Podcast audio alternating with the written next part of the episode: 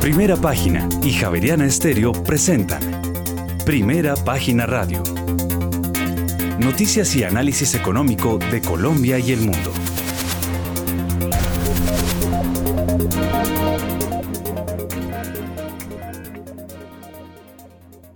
Muy buenos días, son las 6 de la mañana y dos minutos. Les damos la bienvenida a una nueva emisión de Primera Página Radio. Hoy es jueves 26 de enero del año 2023. Tendremos todas las noticias y el análisis económico de Bogotá, Colombia y el mundo hasta pasadas las 8 de la mañana. Bajo la dirección de Héctor Hernández y Héctor Mario Rodríguez, en esta emisión presentamos las compras de test de los fondos de capital extranjero en lo corrido de enero de este año alcanzan los 1,6 billones de pesos. Por su parte, el ministro de Hacienda José Antonio Campos se opone categóricamente a que Colpensiones se convierta en un banco, pero sí ve viable crear una entidad pública de capitalización. Además señaló que si hay recursos suficientes para garantizar la transición eh, fiscal, energética y exportadora, se apoyará la decisión de no firmar más contratos petroleros. Y más adelante el índice de confianza comercial de Desarrollo cerró el 2022 en 22,6%, 18,7 puntos porcentuales por debajo del registro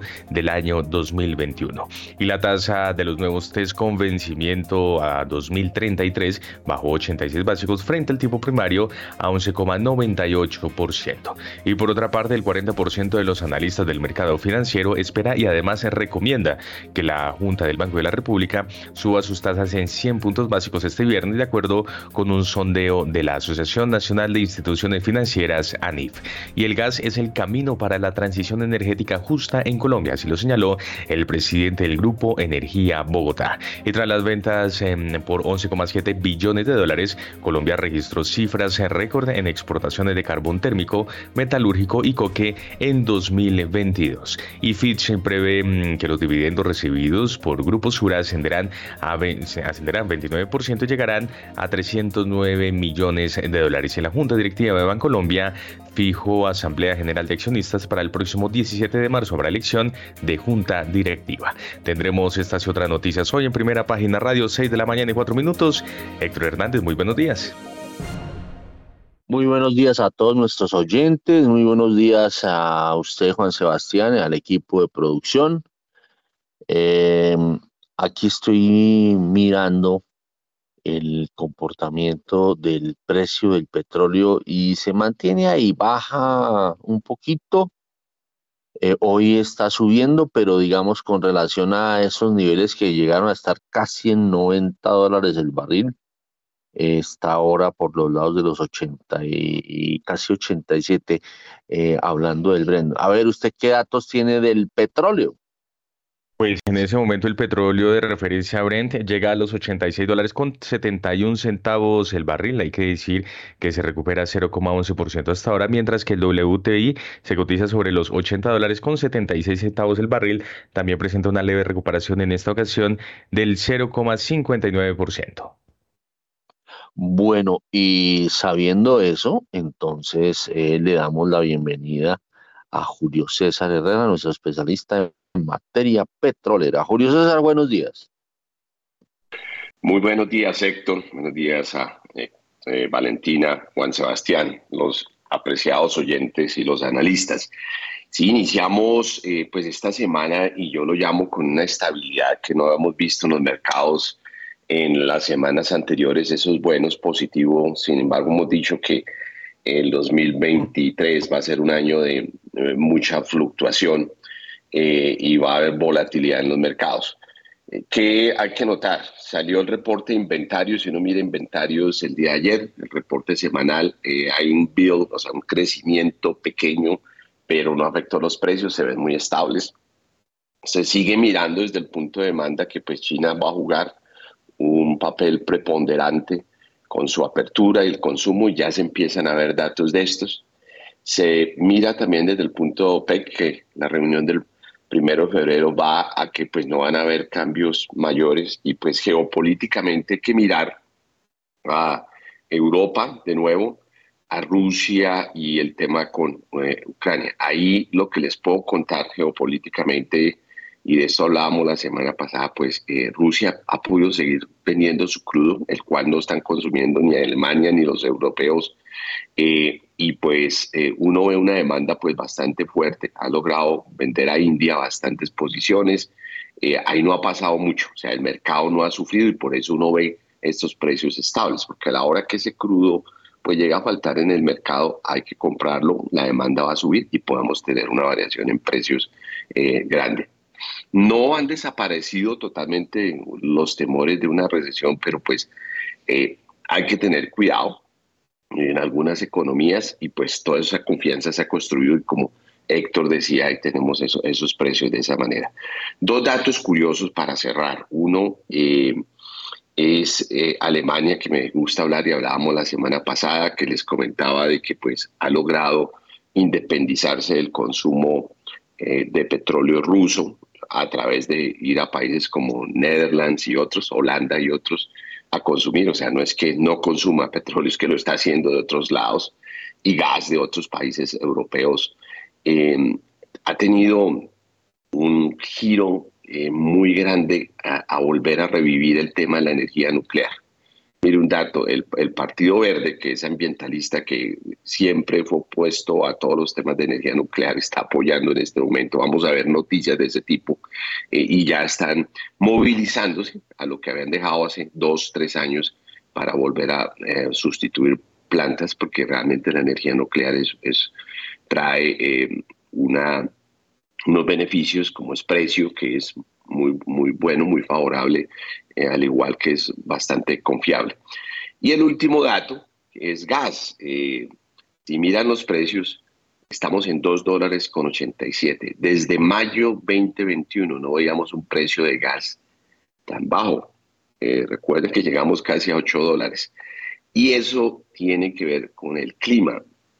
no ha habido, ha sido un invierno bastante suave no ha habido una demanda tan alta ni en Europa, ni en los Estados Unidos, ni en ningunos otros sitios. Entonces, lo que han hecho ahorita eh, en algunos sitios es almacenar, eh, pero la demanda eh, no ha estado nada fuerte como lo estuvo hace un año y no veíamos ese precio de esa manera. Entonces, es bueno para el bolsillo del consumidor. las cuentas de gas no van a llegar tan altas como llegaron hace un año y es un tema climático, básicamente. Gracias. Bueno, muy bien. Son las seis de la mañana y nueve minutos. Em, bueno, hasta ahora vámonos con la noticia, eh, la noticia internacional que debe estar atada, me imagino, a la FED. A ver, eh, Juan Sebastián.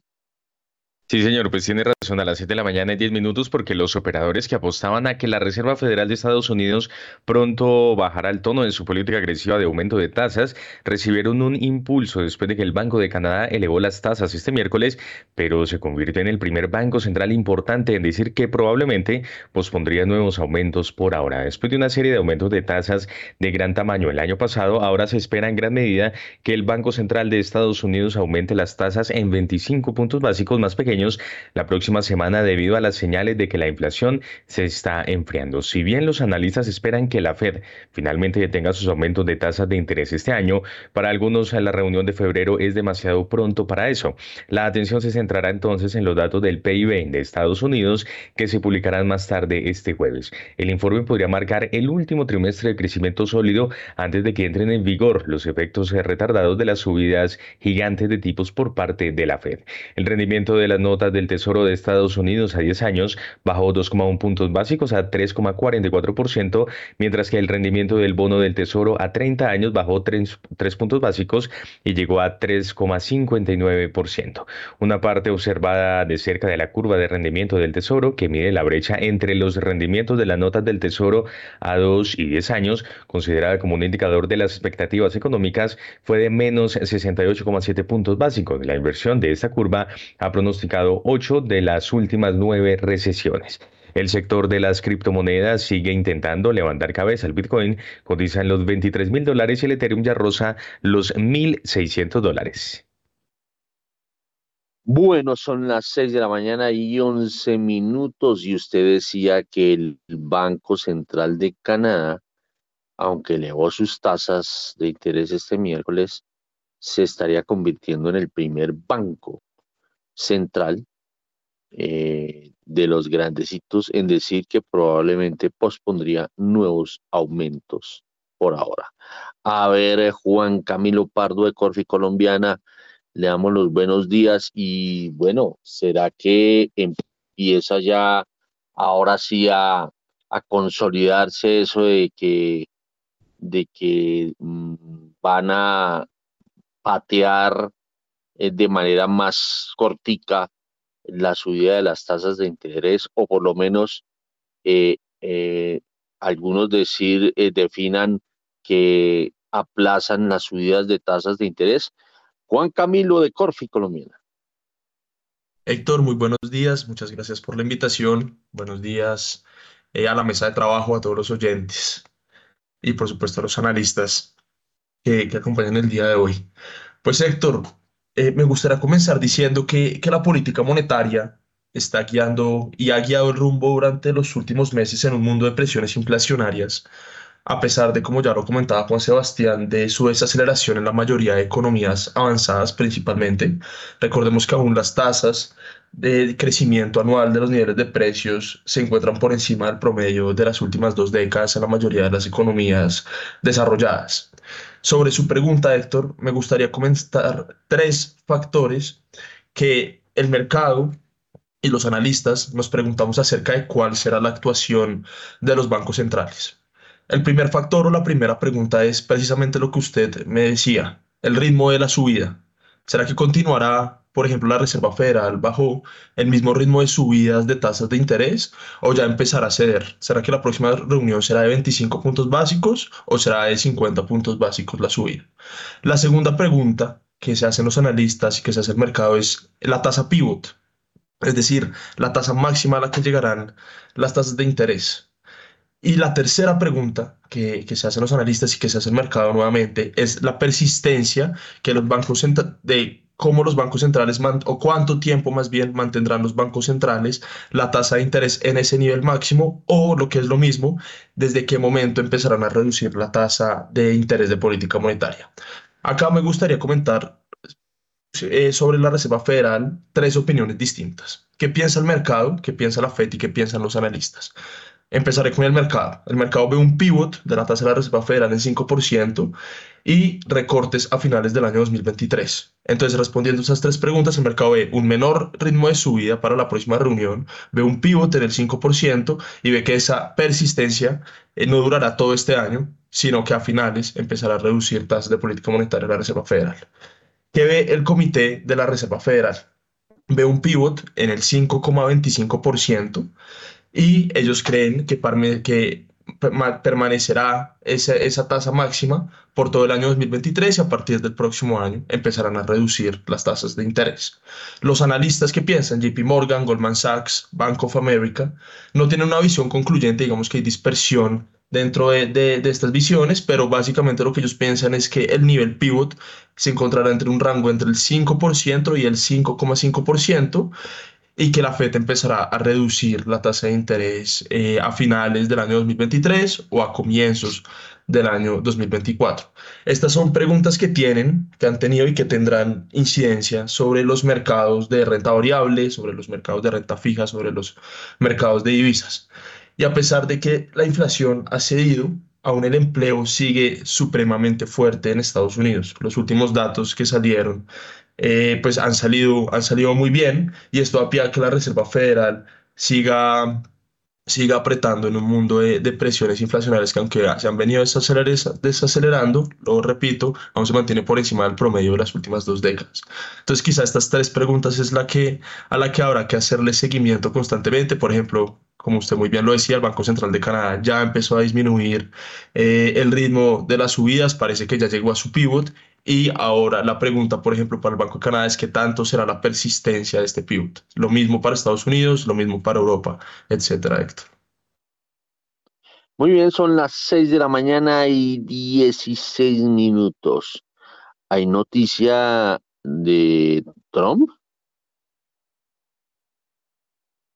Sí, señor, justamente que tiene que ver con la reactivación de algunas de sus cuentas porque Meta decidió que restablecerá las cuentas de Donald Trump en Facebook e Instagram, pero ¿usará el aspirante presidencial republicano sus cuentas o pasará como con su perfil de Twitter que no volvió a utilizarlo? Pues Facebook e Instagram hacían parte mm, de la red de recaudación de fondos de Trump y al no tenerlas sus ingresos se habían visto reducidos. La tecnológica estadounidense Meta anunció entonces este miércoles que en las próximas semanas restablecerá las cuentas del expresidente Trump en las dos mm, redes. En un comunicado, la empresa explica que suspendió las cuentas del expresidente hace dos años debido a unas circunstancias extremas y altamente inusuales, pero matizó que el público debe poder escuchar lo que dicen sus políticos para tomar decisiones informadas en las urnas.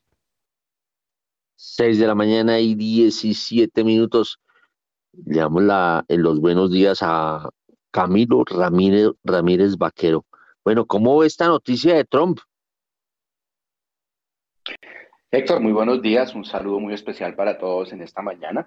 Pues Héctor, es una noticia que hay que entenderla en un contexto bastante movido que hay en Estados Unidos cuando el Departamento de Justicia está iniciando acciones en contra de Google porque considera que es un monopolio en el movimiento de la publicidad en las redes. Y evidentemente Facebook eh, Google y todos los demás actores de las redes sociales entienden que en un contexto en el cual el Congreso americano tiene ya una mayoría republicana en la Cámara de Representantes y puede tener incidencia en ese tipo de investigaciones, pues entienden que tienen que empezar a flexibilizar un poco sus conductas en contra de las figuras claves del Partido Republicano. De manera que no se trata pues de una manifestación de buenas intenciones para que los políticos puedan participar en el juego democrático, sino porque entienden claramente que lo que se les viene encima en la medida en que se pongan a hacer política en contra de figuras claves como Donald Trump, pues les puede generar un efecto importante en este tipo de investigaciones que hasta ahora están arrancando. De manera que no es gratuito, ese contexto es bastante interesante y sin duda alguna Trump con esta buena noticia pues se restablece eh, en términos de presencia en las redes y le da la, posibilidad no solo de volver a tener una influencia importante en el electorado, sino también, como lo decía Juan Sebastián hace un segundo, volver a tener acceso a esos mecanismos para el financiamiento de sus, de sus campañas. Muy bien, 6 y 19, o sea, como con ganas de meterse de nuevo en el ruedo político. 6 y 19, vámonos con las bolsas del mundo. Y antes una recomendación, porque PI, el Fondo de Inversión Inmobiliaria, cuenta con políticas de sostenibilidad ambiental en sus activos. Conozca más sobre el modelo corporativo de sostenibilidad en la página web www.pi.com.co 6 y 20. En primera página radio, las bolsas del mundo. Alzas en las acciones de Asia con la excepción de la Bolsa de Tokio por la recogida de beneficios. Sin embargo, los índices de la región han ganado un 10% en lo que va de enero, impulsados principalmente por las expectativas de un fuerte repunte económico en China y por la esperanza de que la mayoría de los principales bancos centrales esté llegando al final de las fuertes subidas de tipos de interés. El comercio fue escaso este jueves con Australia cerrada por un feriado y ciertas partes de Asia, incluida China todavía por fuera por el año nuevo lunar. Las acciones asiáticas se comportaron hoy con altibajos mientras Hong Kong se puso al día con las ganancias de otros mercados a medida que se reanudó el comercio después de su año nuevo lunar de tres días. El índice más amplio MSCI de acciones de Asia Pacífico fuera de Japón subió 0,9%. El índice Hang Seng de la bolsa de Hong Kong se recuperó 1,7%. El principal índice de la bolsa de Tokio, el Nikkei, bajó este jueves 0,12%, mientras que el selectivo más amplio, el Topix, cedió 0,12%. Las bolsas de la parte continental de China no operaron hoy debido al periodo festivo del año nuevo lunar. Los parques de Shanghái y Shenzhen retomarán su actividad hasta el próximo lunes 30 de enero. Finalmente, el COSPI de la bolsa de Seúl se recuperó este jueves 1,65% y finalmente el índice de valores tecnológicos COSDAC ganó 0,90%. Por su parte, las bolsas europeas suben medio punto porcentual en promedio, atentos al PIB trimestral en Estados Unidos. La atención de los inversores está más en la reuniones del Banco de Inglaterra y el Banco Central Europeo que se realizarán la próxima semana cuando los operadores buscarán pistas sobre cuándo es probable que los bancos centrales se vuelvan moderados. En el mercado de divisas, el índice del dólar que mide la moneda estadounidense frente a seis rivales importantes estaba en 101,64, no muy lejos del mínimo de ocho meses de 101,51 que alcanzó la semana pasada. El principal indicador de la bolsa española, el IBEX 35 de Madrid, inició este jueves con una recuperación del 0,53%. El DAX alemán subía 0,50%, mientras que el FTSE de Londres se recupera 0,22%. El CAC 40 de París repuntaba 0,52% y finalmente el FTSE MIB de la bolsa de Milán escalaba 0,94%. 6 de la mañana y 22 minutos. Juan Camilo Pardo de Corfi Colombiana y el examen de las diferentes plazas bursátiles del mundo. Bueno, Héctor, a mí me gustaría comenzar con China. Recordemos que el último dato que salió de crecimiento registró una variación anual del 3%. Este es el dato para el año 2022 y el relajamiento reciente en las restricciones de movilidad de ese país claramente es un riesgo al alza para el crecimiento global del año 2023 debido a su importancia estratégica y comercial para el, para el resto del mundo. Adicionalmente, ¿qué ha pasado en China? Ah, el gobierno ya ha hablado sobre implementar medidas para impulsar el sector inmobiliario, que el año pasado se vio tan sumamente afectado, principalmente por el caso de, de Evergrande. Y hay algunas propuestas sobre la mesa para bajar las tasas de interés de hipotecas de primeras viviendas y relajar las tres líneas rojas de endeudamiento que el gobierno chino le tenía al sector inmobiliario. Entonces, claramente esto genera ciertas expectativas futuras positivas sobre los precios de los activos, debido a que China nuevamente es un jugador internacional eh, primordial. Por su parte, Europa, ¿qué está pasando en Europa? Las tasas de interés están yendo al alza, pero nuevamente el ritmo de expansión o su ritmo de subida parece no continuar decir, en el tiempo cada vez este ritmo de subida va siendo menor debido a que las presiones inflacionarias han venido cediendo eh, según los últimos datos publicados en la, Unión, en la Unión Europea. Acá me gustaría advertir un tema y es los altos niveles de deuda en algunas economías de la región. Con esto lo digo en España e Italia, que con estas altas tasas de interés, su riesgo de default o su riesgo de impago puede, puede aumentar en el tiempo. Eh, entonces, para, para toca hacerle un monitoreo bastante constante. Y bueno, Héctor, digamos que ahora esa narrativa hawkish de política monetaria parece estar tomando un rumbo distinto. Parece que la recesión no vendrá, no vendrá tan fuerte como la mayoría de los analistas y el mercado pensaba, eh, la economía se ha vuelto resiliente y los cambios estructurales después que de la pandemia, digamos que han venido, han venido estableciendo ciertos cambios sobre esas condiciones económicas que ha permitido que nuevamente la recesión no, nos, no, no le pegue tan fuerte y eso se traduce nuevamente en la valorización de los activos, principalmente los de, los de renta variable y, y sobre el mercado de divisas de algún tipo de monedas. Entonces, sí, Héctor, digamos que es eso en cuanto al, al panorama internacional. De todas formas, el contexto es sumamente dependiente a la actuación que tome la Reserva Federal, que es el principal banco central a nivel mundial, y los datos aún estarán en función de su actuación, Héctor. Muy bien, son las 6 de la mañana y 25 minutos. Óigame, Julio César Herrera, ¿usted le para bolas en su vida de, de eh, digamos, de mediador o de intermediario en materia petrolera, si le para bolas a lo que pase o no pase con el tema monetario? Totalmente, Héctor. Eh, seguimos porque tiene su impacto sobre petróleo. el dólar ahorita que pues no hemos hablado, parte de esa estabilidad que usted la ve es porque no ha habido mucha variación en el dólar.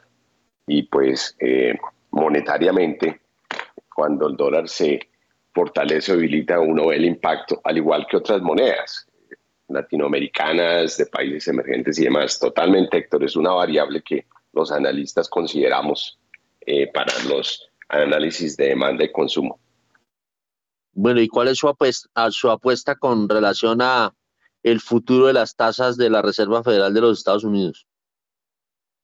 Yo creo que va a haber otro ajuste, unos 25 puntos básicos y se va a buscar la estabilidad. Es claro que la Reserva está mirando ese, en ese dilema de cómo no se mata productividad y, y se logra sostener el juego grande de los Estados Unidos es poder mantener la productividad que tienen.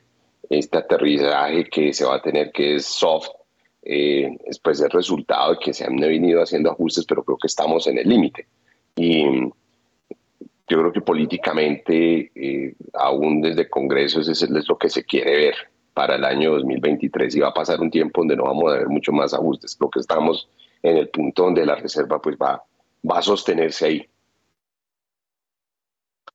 Bueno, son las 6 de la mañana y 27 minutos y ya nos estamos acercando aquí por estos laditos, eh, pero antes eh, metámonos con una noticia que tiene que ver con un vecino, con un vecino país, eh, con la Corte brasileña. ¿De qué se trata, Juan Sebastián? Pues fíjese, Héctor y oyentes, que la Corte brasileña revierte la decisión y bloquea los valores, unos 240 millones de dólares a lojas americanas. Americanas anunció el pasado 11 de enero que había identificado inconsistencias contables por cerca de 3.850 millones de dólares, lo que llevó a la dimisión de la cúpula directiva de la empresa y acogerse a la recuperación judicial avalada por ley de quiebras. El Tribunal Superior de Justicia de Brasil revirtió la decisión que, de, que suspendía el bloqueo de 1.200 millones de reales, algo cercano a los 240 millones de dólares destinados a las cuentas de lojas americanas. El gigante minorista acogía a la ley de quiebras. Y es que el presidente interino de la Segunda Corte en la jerarquía de este país derogó así una decisión del martes proferida por el cuarto juzgado empresarial de Río de Janeiro y que liberaba el dinero a favor de la red de tiendas y comercio electrónico. Bueno, a ver, 6 de la mañana y 29 minutos. Como contamos con especialistas, incluso jurídicos, pues acudamos a los jurídicos. Para Camilo Ramírez, eh, ¿qué significa esta resurrección de embargo bancario sobre lojas americanas? Héctor, lo que ocurre es que el, digamos, en, en, general en todos los países hay reglas fundamentales sobre manejo de los negocios y claramente las relacionadas con la seguridad de que la contabilidad refleja adecuadamente la situación económica de las compañías, que la refleja razonablemente, pues es una de ellas.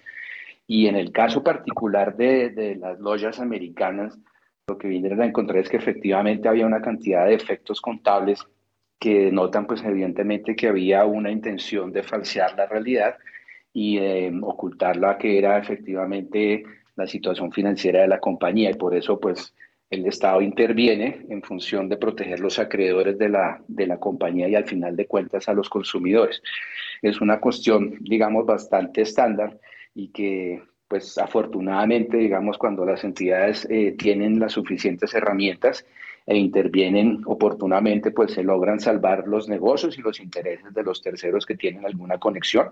Y pues cuando no intervienen oportunamente eh, o dejan que la masa de, de, la bola de nieve siga creciendo, pues los efectos que se dan son bastante negativos. Y pues no vamos a entrar a hacer comparaciones, pero pues tuvimos un caso muy cercano hace, hace muy poco tiempo en el mismo mercado de distribuciones al detal en Colombia en donde creo que las entidades llegaron tarde y pues el negocio finalmente no logró salir a flote, dejando pues obviamente una gran cantidad de problemas que esperamos pues se resuelvan con la eh, solución que se ha venido presentando recientemente, me refiero pues obviamente al tema de ajuste y bueno, pero es positivo, repito, y al final de cuentas creo que eh, la llegada del gobierno de Lula generó una diferencia frente al tratamiento que venía dando el anteriormente el gobierno de Bolsonaro, porque según entiendo, y obviamente esto no lo podrá confirmar mejor Julio eh, Guillermo Valencia en Brasil, Eh, lo cierto es que ya había bastantes rumores en el mercado de que esa situación era eh, palmaria, era pues clara y no se había visualizado por parte del gobierno ninguna acción para corregirla. De manera que es bastante oportuno, un buen ejemplo y más en un país en donde, repito, el tamaño de los negocios pues es de tal dimensión que justifica necesariamente que haya medidas del Estado para darle seguridad al, público en general. Bueno, esto eh, eh, aquí, aquí dice, la justicia de Río de Janeiro había considerado el martes que con el pedido de recuperación judicial de la empresa presentado el jueves y aceptado inmediatamente por los tribunales competentes, no era necesario mantener el embargo bancario. Así, el dinero se mantendrá por ahora en las cuentas del banco BTG Pactual, determinó el juez.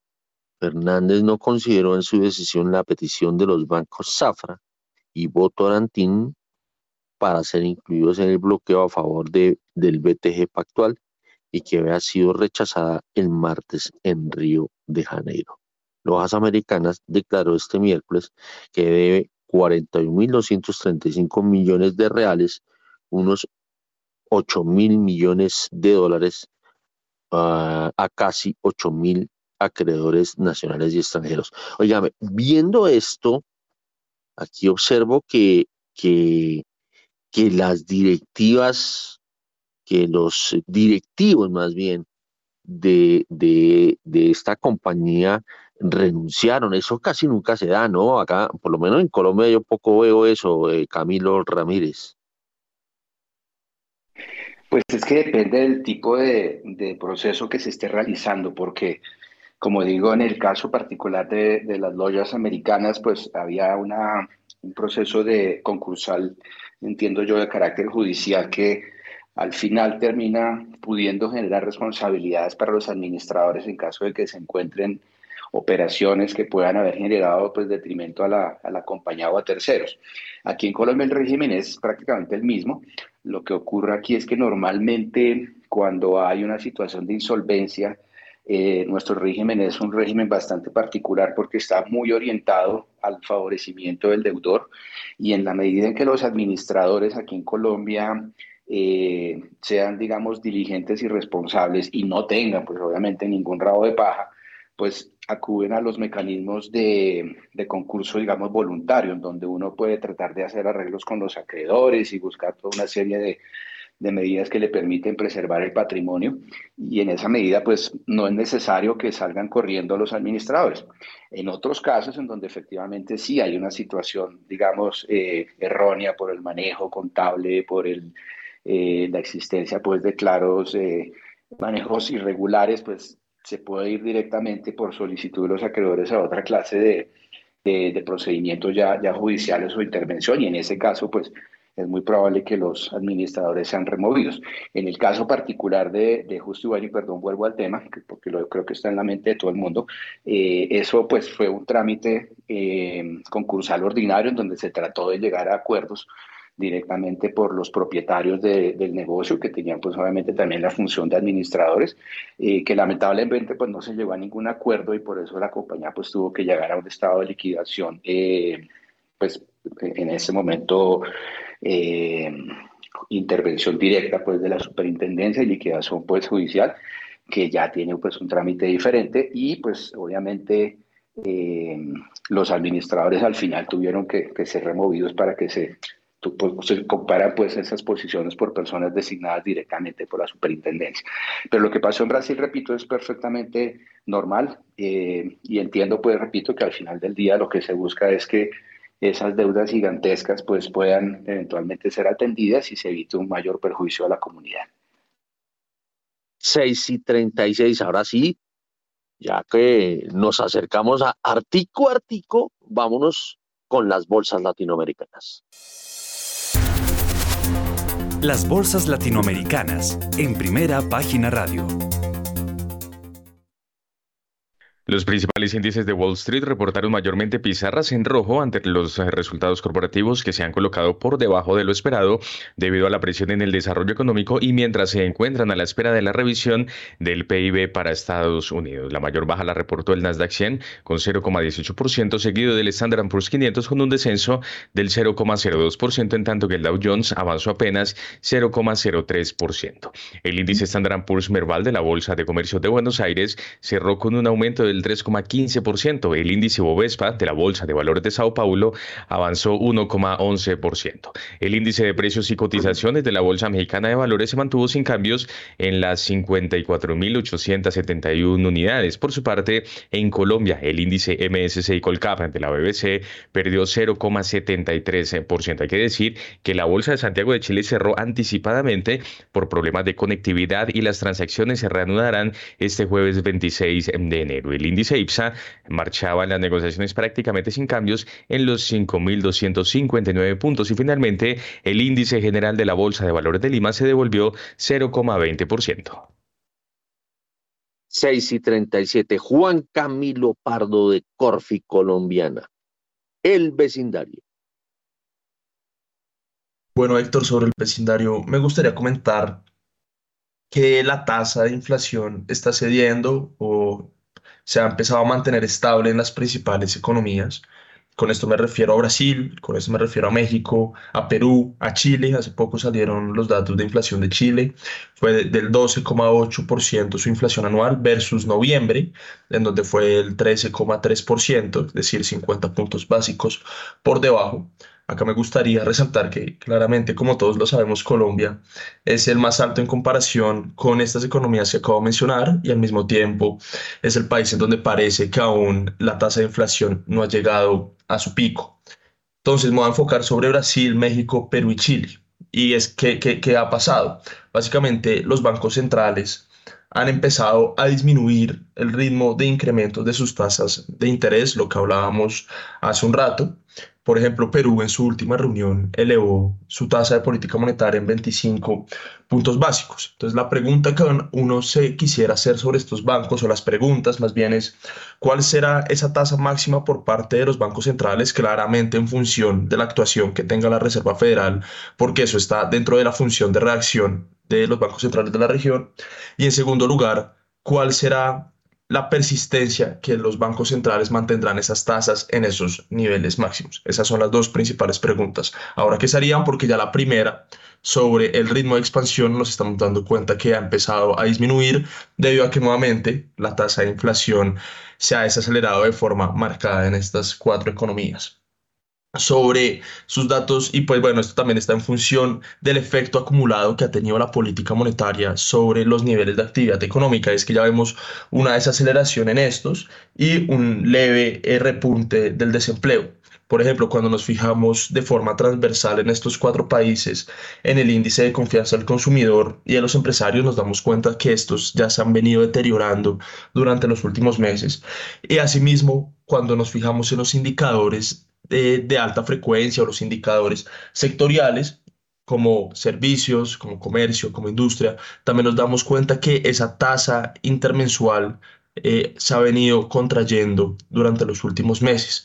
Entonces ahora los bancos centrales se dan cuenta que la inflación está empezando a ceder de forma importante. El principal caso de estos es Brasil, en donde llegó a dos dígitos y ya se encuentra cercano al 5% pero que esto tuvo un efecto sobre la actividad económica, entonces por ende ya empiezan a ponderar eh, ese ritmo, ese ritmo de subida sector, pero es, es, algo clave porque Colombia entonces ahora se está alejando de esa misma narrativa de la región, tenemos reunión este viernes de, de mm, decisión de política monetaria, se espera que el Banco de la República aumente en 100 puntos básicos su tasa de interés y aún la inflación y las expectativas de inflación no se den a diferencia de los demás países de la región. Entonces quizás estamos divergiendo de lo que es esa narrativa y de lo que es ese comportamiento en términos macroeconómicos de las principales economías, claramente sin contar un, una Argentina que ya está pues a otro nivel.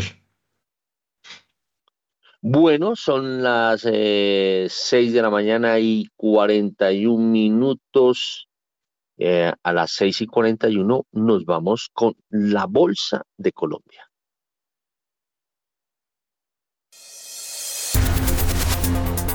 En primera página radio, las acciones de Colombia. El monto en las operaciones de la Bolsa de Valores de Colombia aumentó 12,46% y se ubicó en los 79.492 millones de pesos. En la sesión anterior, el monto fue de 70.559 millones de pesos. El número de operaciones pasó de 2.944 el martes a 2.579 el miércoles, lo que representa una caída del 12,29%. Las especies más negociadas fueron Ecopetrol con 30.363 millones de pesos, Preferencial Bancolombia con 16.226 millones de pesos y el Colcap con 9.404 millones de pesos. La acción que más se desvalorizó fue Cementos Argos con una caída del 4 38%. De 3.400 pesos pasó a 3.251 pesos. La que más subió fue Preferencial Grupo Aval con un alza del 1,94%, cerrando a 567,80 pesos, es decir, aumentó 10 pesos con 80 centavos. El índice MSCI Colcap cayó 0,3%. 70% a 1.301,28 puntos, mientras que el Collier bajó 0,96% a 819,29 unidades. Muy bien, son las 6 eh, de la mañana y 42 minutos. A ver, Juan Camilo, ¿usted cómo está viendo el comportamiento de la bolsa colombiana? Bueno, Héctor, si uno quiere hablar de, la bolsa colombiana y especialmente del Colcap, de fijarse en Ecopetrol, que más o menos en su ponderación dentro del índice total representa un 20%. Durante las últimas dos semanas, diría yo, habíamos visto un comportamiento creciente de la acción, alcanzó los 2.810 pesos más o menos, y durante las últimas jornadas, es decir, desde inicios de esta semana, ha venido contrayéndose ese precio, ya está por debajo de, los 2.700 pesos. Digamos que acá uno se podría preguntar cuál es la razón, quizás eh, las declaraciones y el informe que publicó el Ministerio de Minas no es lo más favorable y no genera una buena percepción sobre, sobre los inversionistas debido a la controversia que esto pues que esta información da a los mercados y a la población en general ha causado y esto claramente se ha venido incorporando sobre los precios de esta, de esta acción pues que es tan importante dentro del índice Colcap. Eh, digamos que en términos generales lo que está ocurriendo es que hay una menor liquidez dentro de los mercados, precisamente por el aumento de subidas de las tasas de interés y el incentivo al ahorro de las tasas de captación. Hoy vemos que eh, la tasa promedio de captación de un CDT a 90 días puede estar cercana al 14%. Esto es una rentabilidad bastante importante. Y si nos vamos de ahí en adelante, es decir, a a 180 días, a 360 días, a dos años, nos damos cuenta que las tasas de captación pueden llegar incluso al 17, 18%. Entonces, claramente eso representa un costo de oportunidad entre el mercado de renta variable, en donde ese riesgo ponderado es más alto, o eh, invertirlo en un CDT, en donde el riesgo es mucho más bajo, al menos en los bancos AAA y claramente eso es lo que ha venido ocurriendo, digamos, una transferencia de recursos para los que pues es viable poderlo, poderlo hacer, Héctor. Muy bien, son las 6 de la mañana y 45 minutos. Eh, oiga, hay una cosa que a mí me llama la atención de, de, de aquí, aquí eh, y lo he venido diciendo, eso nos damos, o no nos damos, el mercado y algunos analistas y alguna gente que le fascina estar en redes sociales les gusta darse, darse eh, sus eh, fuetazos en la espalda, porque, eh, pero solitos, porque ahí oía yo a Juan Camilo y yo a veces no entiendo por qué una cosa que, que se sabe desde antes, que lo ha venido diciendo y que lo sigue reiterando, eh, los mercados se alborotan. Eh, este gobierno dejó claro, clarísimo dos cosas. Una, que eh, va a respetar los contratos que ya se habían firmado en materia petrolera y gasífera y todo eso. Y dos, que no iban a firmar nuevos contratos.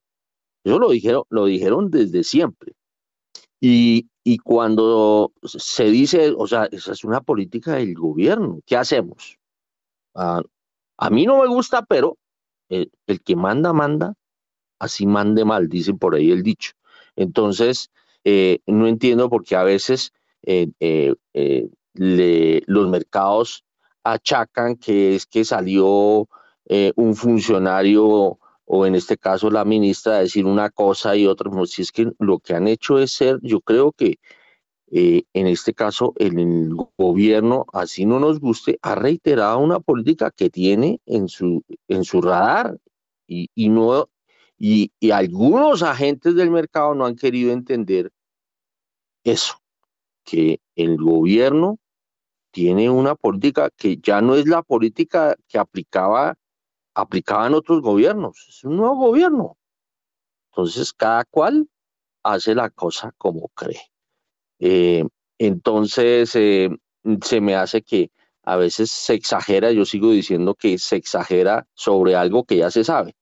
Si, si ese era el compromiso, pues del gobierno, pues el gobierno buscará la forma de cumplir esos compromisos. Bueno, 6 de la mañana y 47 minutos. A las 6 y 47 nos vamos con la noticia de, con una noticia que tiene que ver con Cemex Latam Holdings. En una carta que Primera Página conoció en exclusiva, los accionistas minoritarios de Cemex Latin Holdings pidieron a Cemex España convocar una asamblea extraordinaria para aprobar una revisión al valor de la oferta pública o adquisición de desliste de la empresa española. En concreto, la carta dirigida también a la empresa colombiana y con copia a las autoridades del mercado de valores de los Estados Unidos como de España también a la Superintendencia Financiera de Colombia, a la Bolsa de Valores, a la Superintendencia de Industria y Comercio y al Ministerio de Hacienda, dice que esta Asamblea Extraordinaria de Accionistas debe permitir una segunda opinión sobre el estudio independiente de valorización eh, por parte de una empresa previamente autorizada y reconocida para tal función en Colombia, así como los mercados de Estados Unidos y del país europeo.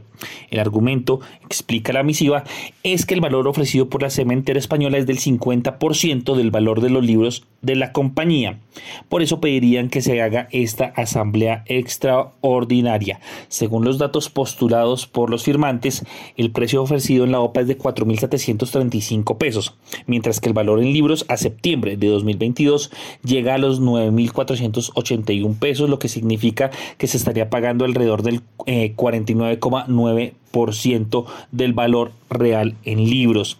Uno de los eh, datos que dan ellos es que la primera empresa que realizó la valorización es la empresa Solfin, la cual no cuenta con unos antecedentes muy buenos según los firmantes, pues también habrían hecho la valorización de la acción de cartón de Colombia, que fue cuestionada en su momento por los accionistas minoritarios de esa compañía.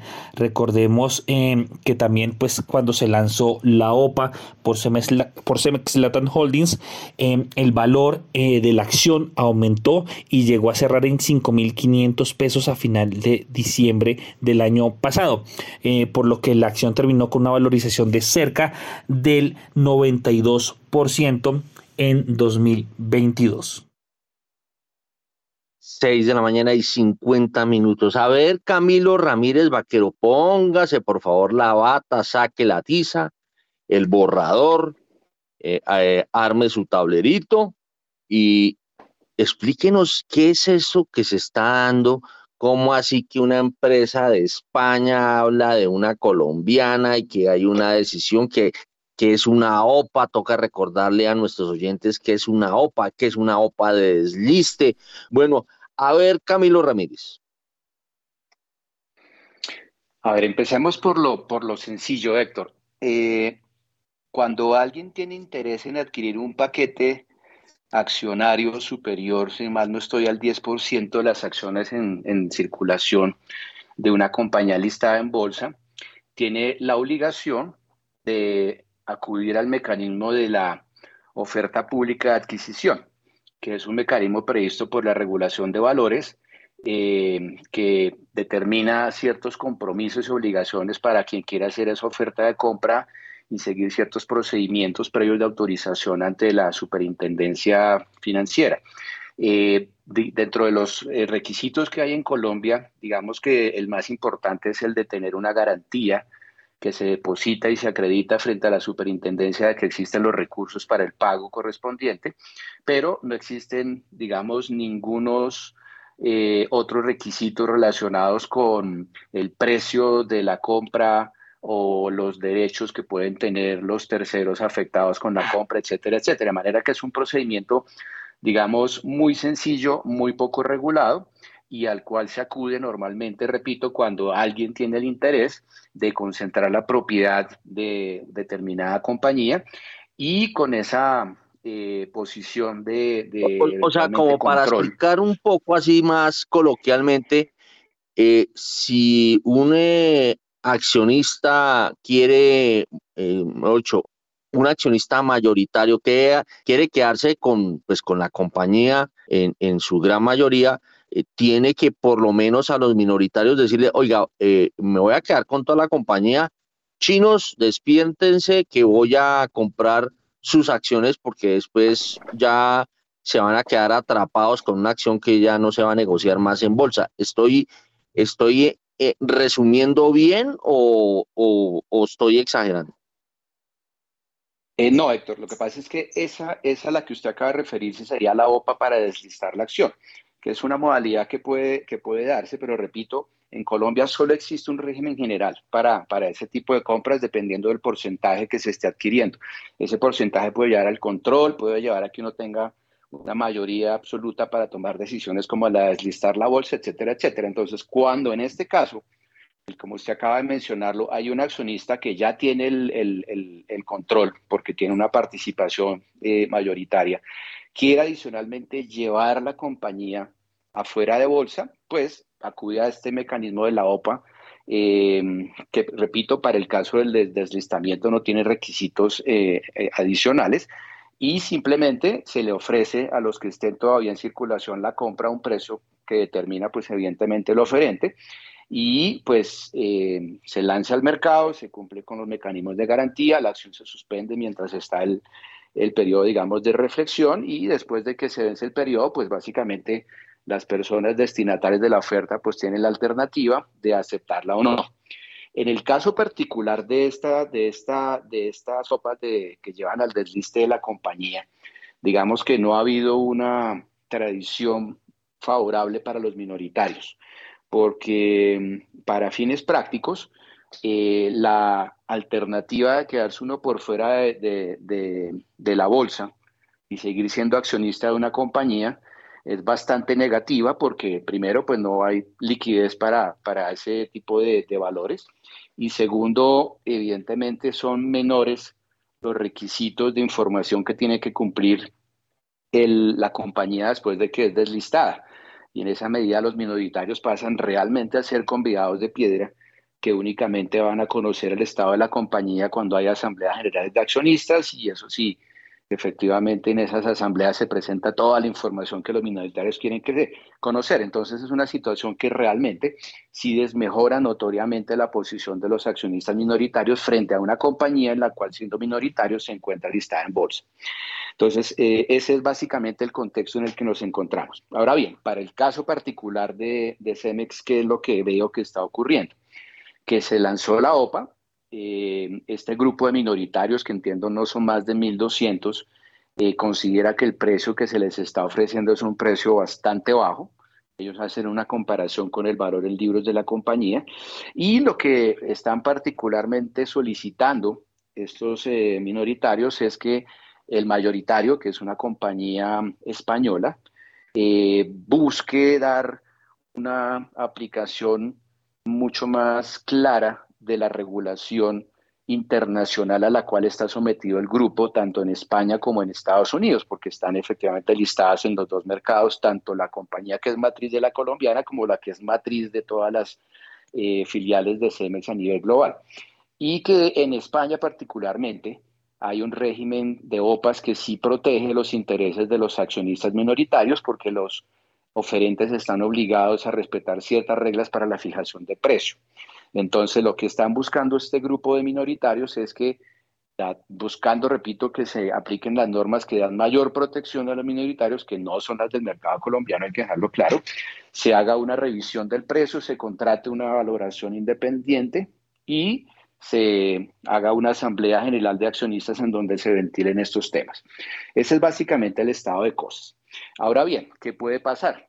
Eh, primero, pues, repito, eh, Cemex creo que no se lanza a hacer una OPA sin haber determinado previamente cuáles son todos los posibles escenarios y seguramente sus abogados le habrán dicho que como en Colombia no existen ninguna regla sobre precios mínimos, eh, pues básicamente hay es que darle algún sustento con una valoración que permita entender que ese es un precio comercial.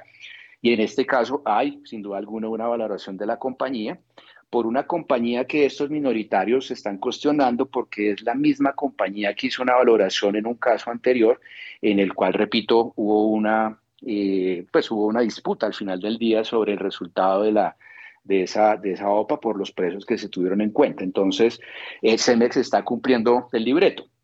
¿Qué puede pasar al final del día para los minoritarios? Pues primero que eh, pues no acepten la OPA y CEMEX siga adelante con su intención de deslistar la, la, acción de la bolsa, caso en el cual pues pasarían a ser minoritarios de la compañía por fuera de bolsa, con todos los efectos que anunció hace un segundo sobre la falta de liquidez y la falta de información. Eh, lo cual es una situación bastante negativa. Y pues obviamente Cemex lo sabe, lo tiene perfectamente claro y por eso pues ante la ausencia de obligaciones diferentes a la de simplemente ofrecer un precio y darle alguna justificación con una valoración que puede ser o no cuestionable, pues hacen un precio que notoriamente sí es bastante bajo, pero pues entiende que los minoritarios no tienen mayores alternativas que la de tomarlo o dejarlo. Eh, por fuera del escenario ya como tal de la bolsa, lo que le quedaría a los minoritarios pues es ejercer de pronto algunas acciones de carácter eh, judicial eh, basadas en el principio de que las decisiones que se tomen al interior de una compañía por parte de los accionistas mayoritarios pueden generarle responsabilidad patrimonial frente a los accionistas minoritarios cuando se les genere un perjuicio a esos minoritarios y haya sin duda alguna un beneficio sustancial para ese mayoritario. En este caso, repito, a pesar de que se están siguiendo todos los protocolos de la OPA eh, y, siendo claro, repito, que puede haber una discusión muy fuerte sobre el valor de la, de la acción, es probable que los accionistas minoritarios consideren efectivamente esas medidas judiciales buscando una reparación, pero para eso pues evidentemente tienen que demostrar el daño que se les está causando y pues que obviamente el mayoritario es el único que está siendo favorecido con esa decisión. El punto va a ser básicamente ese del daño, porque estamos hablando de un mercado flotante, un mercado que pues evidentemente en el caso de CEMES ha tenido una liquidez bastante limitada en los últimos tiempos y digamos que va a ser una discusión que puede resultar siendo eh, bastante compleja de resolver en los estrados judiciales porque como les estoy comentando, la demostración del daño está relacionada con cuánto perdieron estos minoritarios frente a lo que podrían haber recibido, pero si uno mira la historia de los precios de la compañía en bolsa, y la falta de liquidez, pues es probable que Cemex tenga un argumento para decir que al final del día lo que les está haciendo es un favor, porque esas acciones no se movían eh, en unos valores eh, y, cuantías importantes. Aunque repito, aquí hubo una OPA anterior con unos precios distintos en la cual pues los que se la, eh, los que digamos entendieron para dónde iba la cosa, la tomaron y pues tuvieron unos precios mejores y pues el que apuesta a quedarse, eh, siempre pues corre el riesgo de que eventualmente el precio que se le dé en la siguiente OPA no sea el que está esperando. Entonces, eh, ahí hay mucho tema para discutir, Héctor. Eh, creo que al final de me, cuentas... Me toca atravesarme de Camilo porque hoy, hoy batió récord usted. le pedí la explicación y se lo acepté, pero se me fue muy largo. vamos a ir a un corte de comerciales a las 7 y porque ya son las 7 y regresamos inmediatamente. No, sin comerciales, sin comerciales.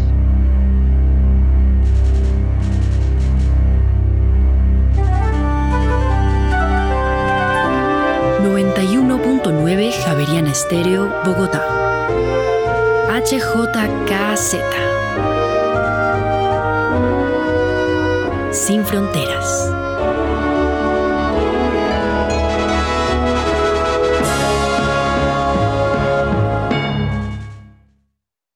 Bueno, ya son las 7 de la mañana y un minuto y seguimos con Cemex, pero esta vez con Cemex, Cemex Colombia. Eh, Cemex Colombia informó que suscribió un contrato con Incominería por 68.310 millones de pesos. Según la compañía, este será para eh, surtir agregados a la cementera. El contrato tendrá una duración de 5 años. Su valor es equivalente a aproximadamente unos 15,49 millones de dólares al tipo de cambio que rige para hoy. Eh, como ellos habían explicado anteriormente, Incominería le surtiría agregados a las operaciones de Cemex en el país. Bueno, seguimos con Juan Carlos Bernal. Eh, hay un eh, pronunciamiento de Fish con relación a los dividendos recibidos por Grupo Sura. En su informe de reafirmación de calificación de riesgo, Fitch previó que los dividendos recibidos por Grupo Asura ascenderían al 29% este año, es decir, llegarían hasta los 309 millones de dólares. De acuerdo a la calificadora, estos crecerían alrededor de 70 millones de dólares frente a los 239 millones previstos en dividendos para 2022.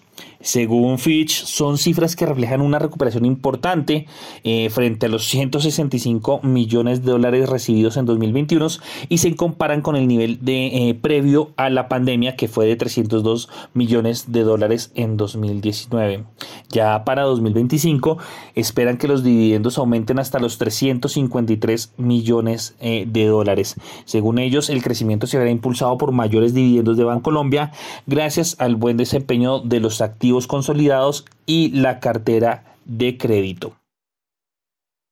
Bueno, 7 de la mañana y 3 minutos eh, y hay noticia que tiene que ver con la Asamblea de Bancolombia.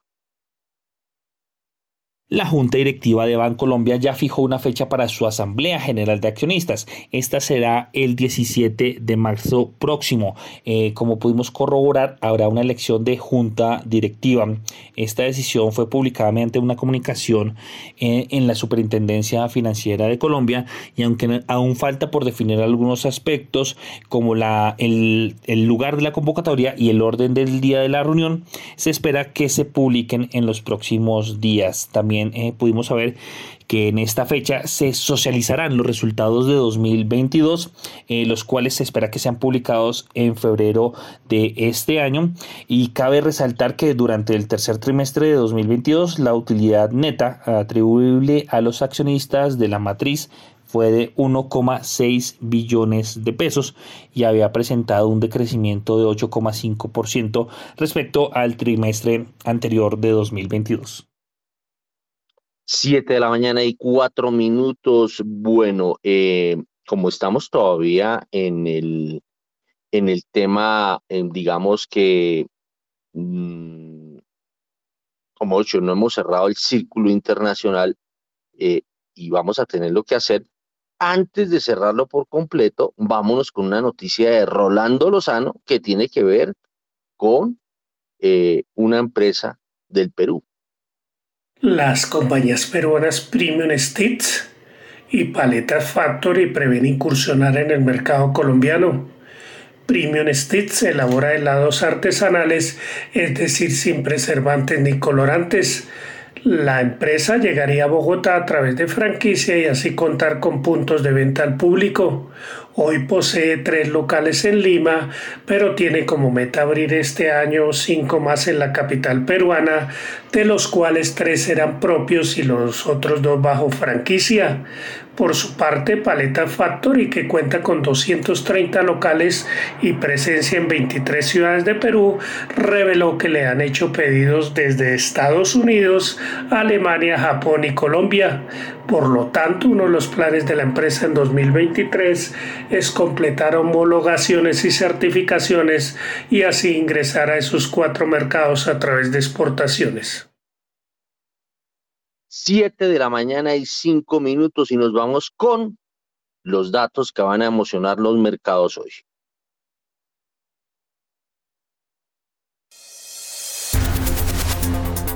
En primera página radio, las claves de la jornada.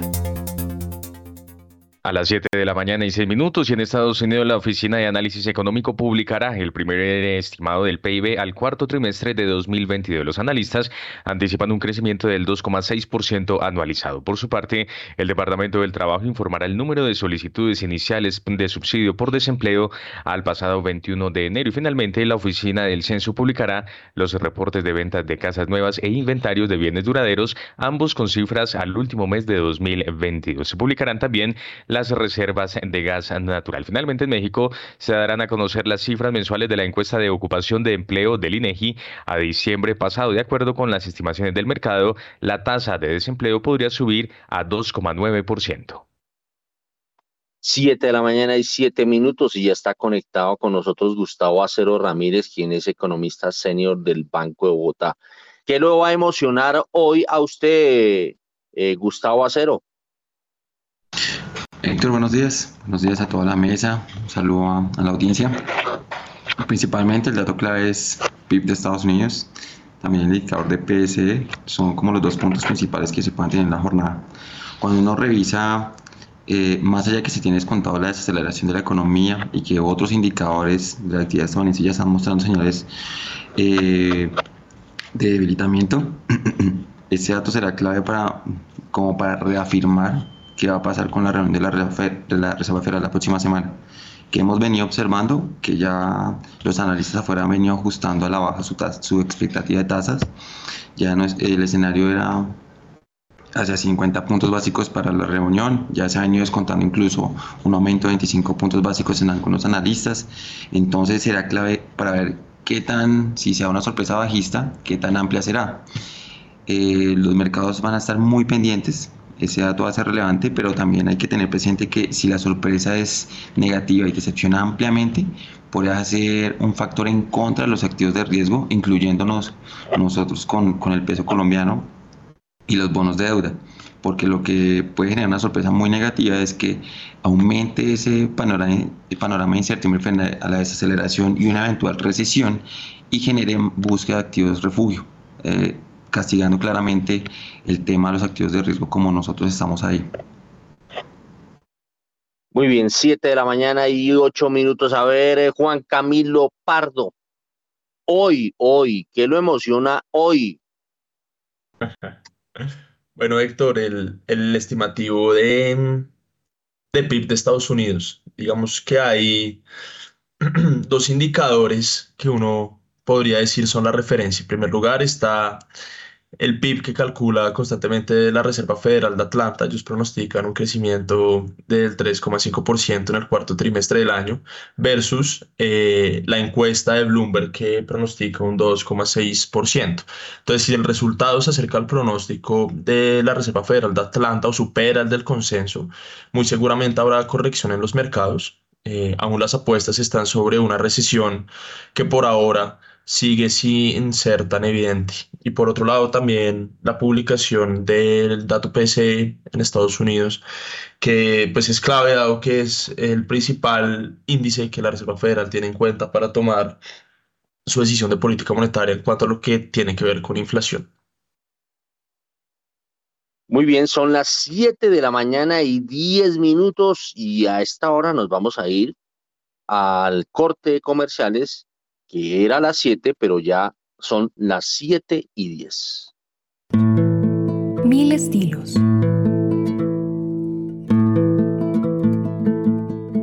Mil sonidos.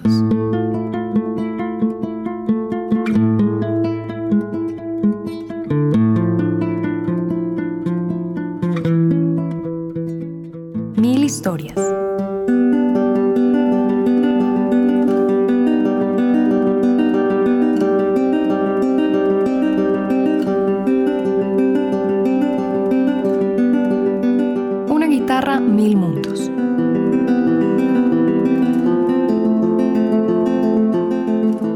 Escúchelo todos los domingos a las 10 de la mañana, con repetición los jueves a las 11 de la mañana.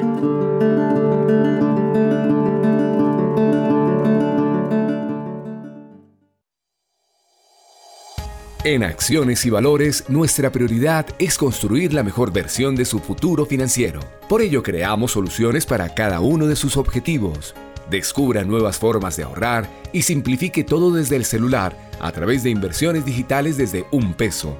Genere rentabilidad y a la vez impacto positivo en el mundo con inversiones responsables. Construya su plan de inversión personalizado con asesoría exclusiva y especializada. Optimice el manejo de recursos de su empresa por medio de soluciones de tesorería. Realice envíos y pagos internacionales seguros de la mano de nuestro aliado Western Union. Es momento de crear metas juntos. Conozca la mejor forma de hacerlo. Contáctenos en www.axivalores.com o al WhatsApp 323-236-5222, vigilado y regulado por la Superintendencia Financiera de Colombia.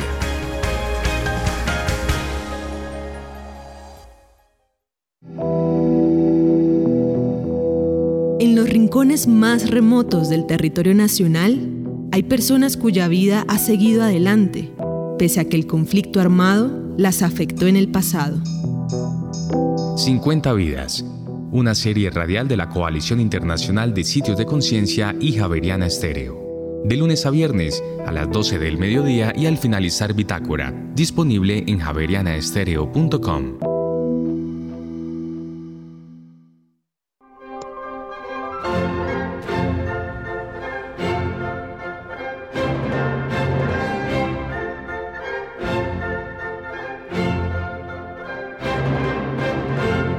genio se compone del 2% de talento y el 98% de perseverante aplicación. Ludwig van Beethoven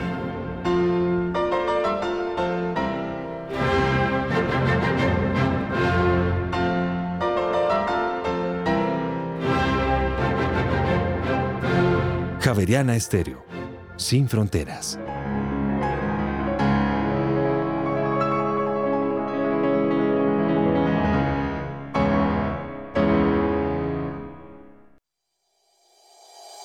En Acciones y Valores, nuestra prioridad es construir la mejor versión de su futuro financiero. Por ello, creamos soluciones para cada uno de sus objetivos. Descubra nuevas formas de ahorrar y simplifique todo desde el celular a través de inversiones digitales desde un peso. Genere rentabilidad y a la vez impacto positivo en el mundo con inversiones responsables.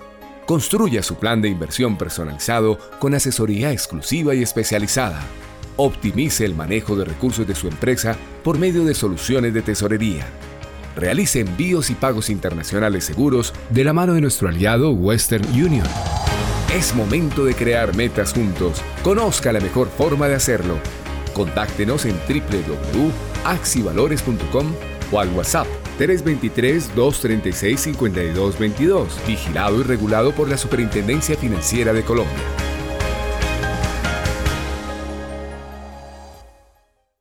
Javeriana Estéreo, sin fronteras.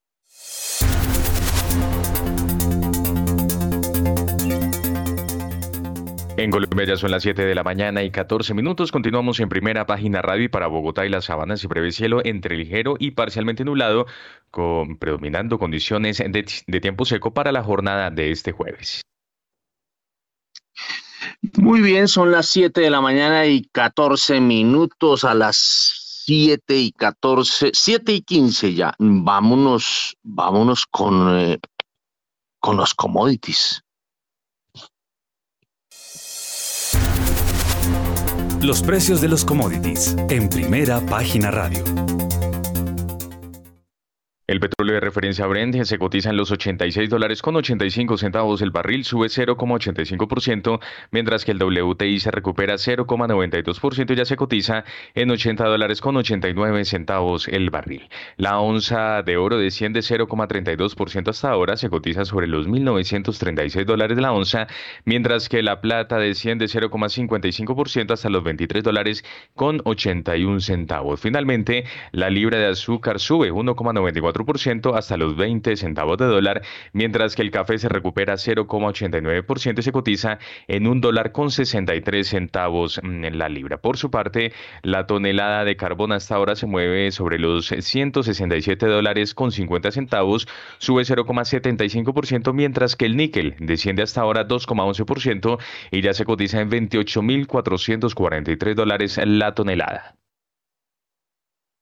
Bueno, son las 7 de la mañana y 16 minutos. A ver, eh, miremos eh, los commodities. Juan Camilo Pardo de Corfi Colombiana.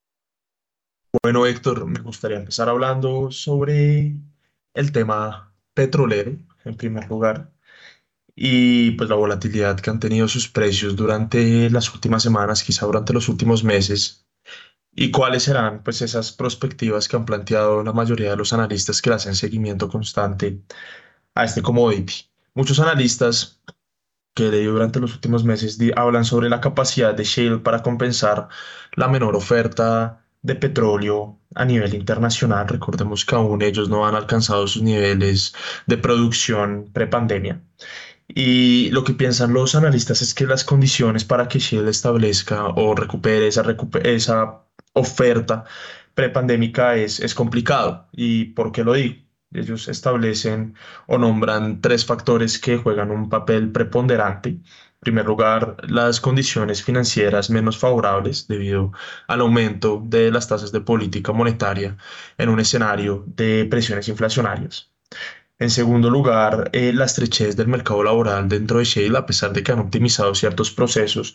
Lo que es cierto es que hoy la industria tiene, el, pues Shell en, en, particular, tiene aproximadamente 150 mil empleados versus los 200 mil que tenía en el boom de fracking del año 2010-2015, en donde registró su máxima capacidad de producción.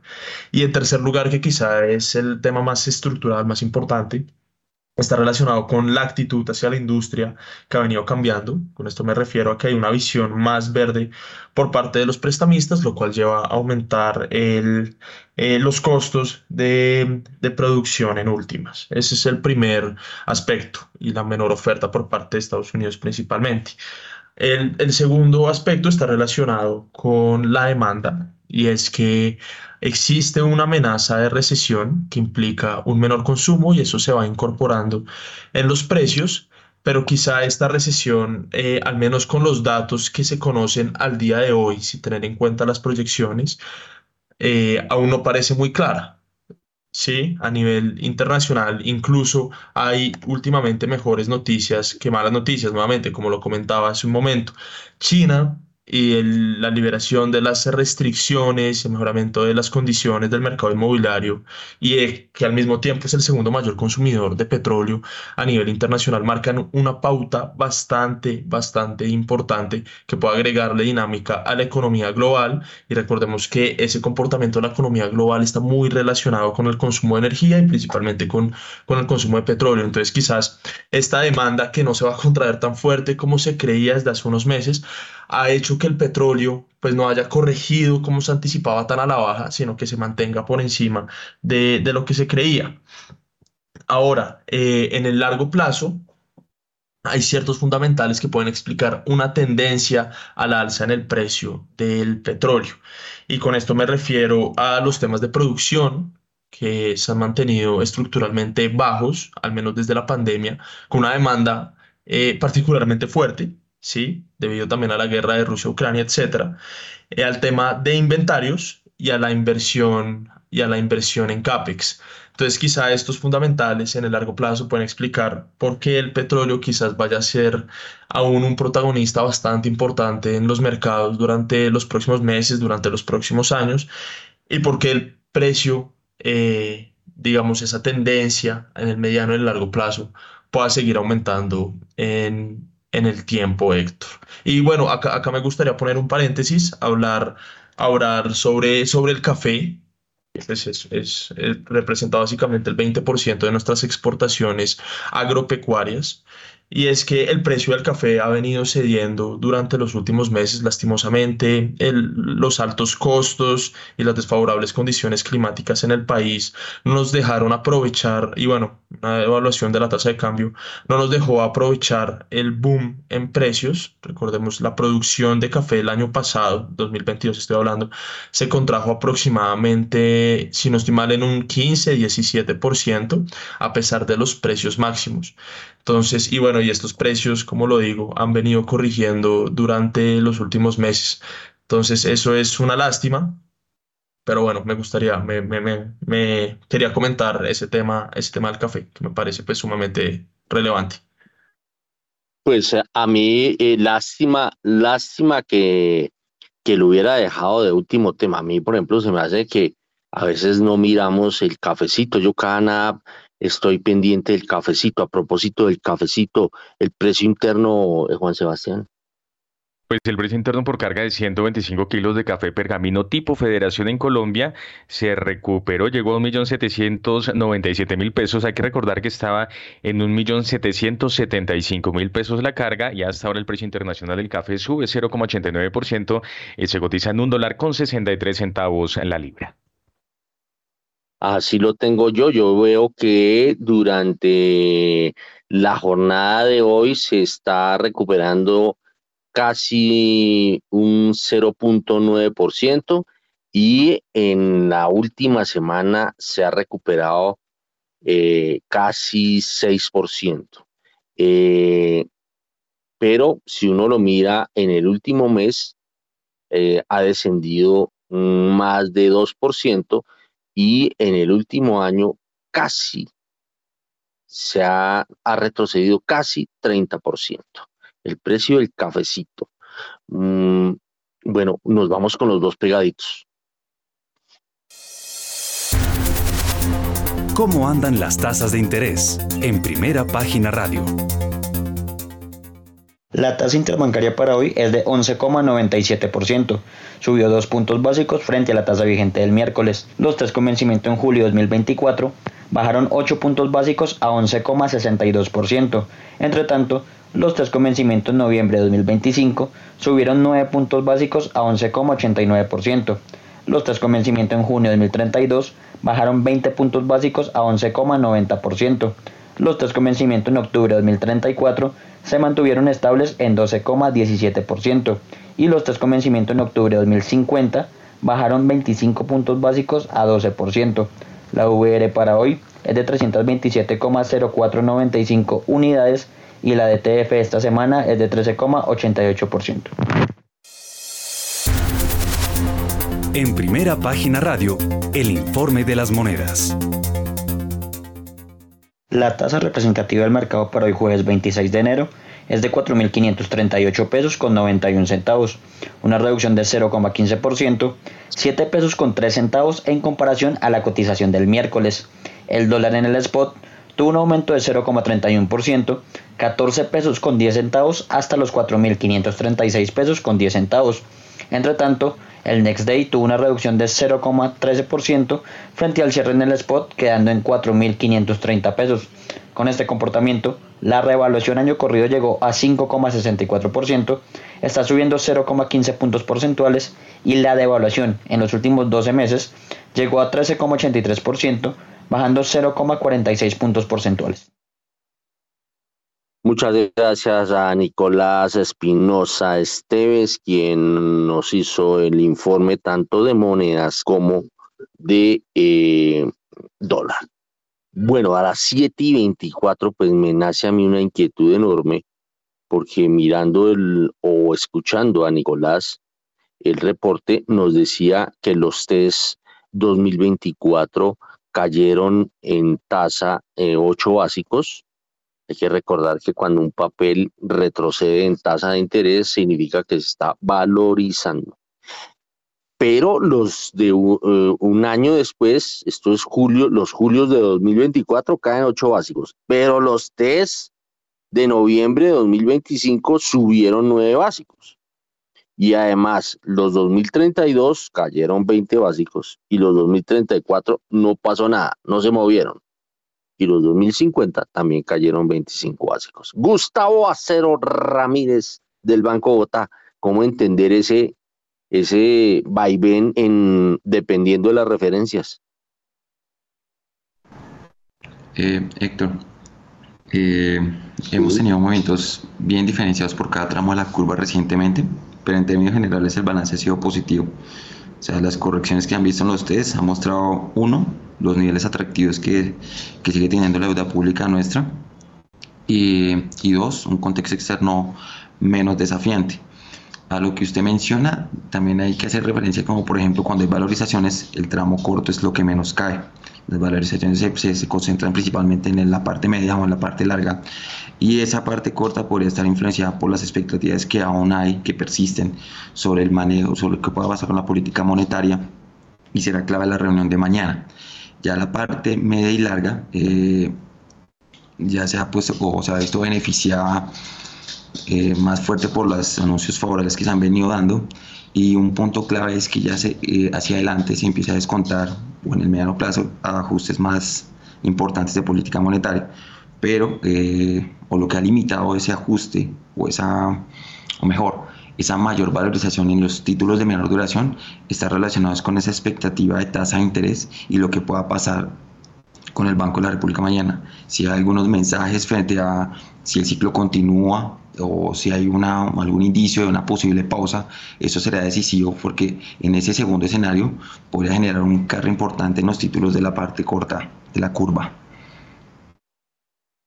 Muy bien, 7 de la mañana y 27 minutos y ya que usted se le dio por meterse en eso antes de meternos con otros análisis, vámonos con eh, Daniel Támara, quien tiene un informe eh, relacionado con eh, el tema de las tasas de interés. Espérenme un segundo a ver aquí cómo es que está el tema de la encuesta. Bueno, la encuesta, eh, eh, no, la encuesta creo que él ya había hecho referencia de ella en el sentido de que el mercado, no, acá está el informe, es un informe que tiene que ver con la encuesta, con un sondeo que hizo ANIF. Eh, vámonos con Daniel Támara porque el 40% de los analistas del mercado financiero espera y recomienda una subidita de 100 básicos. A ver, Daniel. El 40% de los analistas del mercado financiero espera y recomienda que la Junta del Banco de la República suba tasas en 100 básicos este viernes según el más reciente sondeo de ANIF.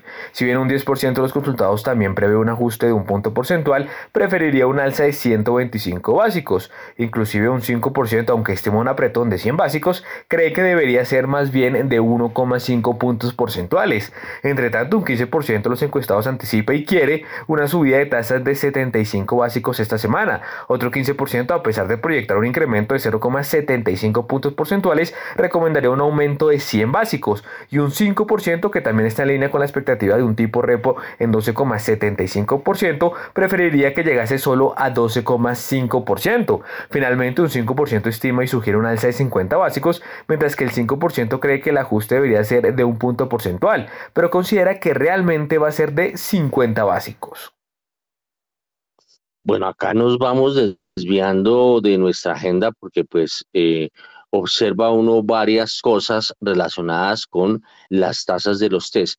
Vámonos con un informe de, Daniel Tamara, o seguimos con Daniel Tamara, porque em, eh, la tasa de los nuevos test eh, con vencimiento en 10 años bajó, bajó una buena porción. A ver, ¿de qué se trata Daniel Tamara?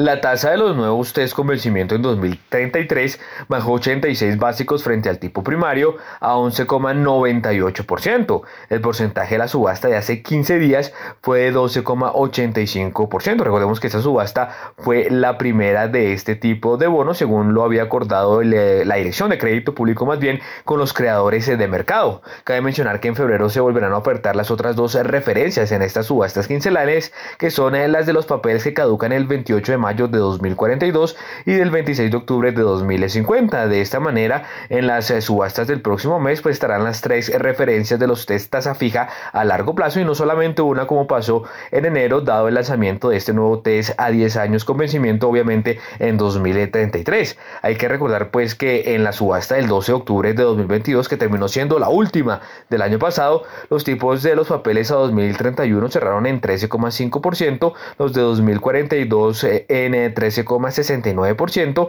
y los del 2050 en cerca de 13,65%. Bueno, a ver, eh, ¿y qué pasa con el bono global a 2034? 1.667 millones de dólares de los 2.200 millones de dólares recaudados en la colocación del bono global a 2034 se destinarán a financiar el presupuesto de la nación de 2023. Los 533 millones de dólares restantes se distribuyeron en la sustitución parcial de 401 millones de dólares del bono global con vencimiento en febrero de 2024 y 132 millones de dólares del bono global con vencimiento en mayo de 2024 también. Hay que tener en cuenta que la colocación por 2023 1.200 millones de dólares, sobrepasó lo que estimaba ofertar el Ministerio Hacienda en materia de bonos globales en todo 2023, pues según el plan financiero estaba más por los lados de los 2.040 millones eh, de dólares. Recordemos que el gobierno espera tener desembolsos externos por cerca de 5.100 millones de dólares, pero un 60% de ese monto total será conseguido vía préstamos de multilaterales.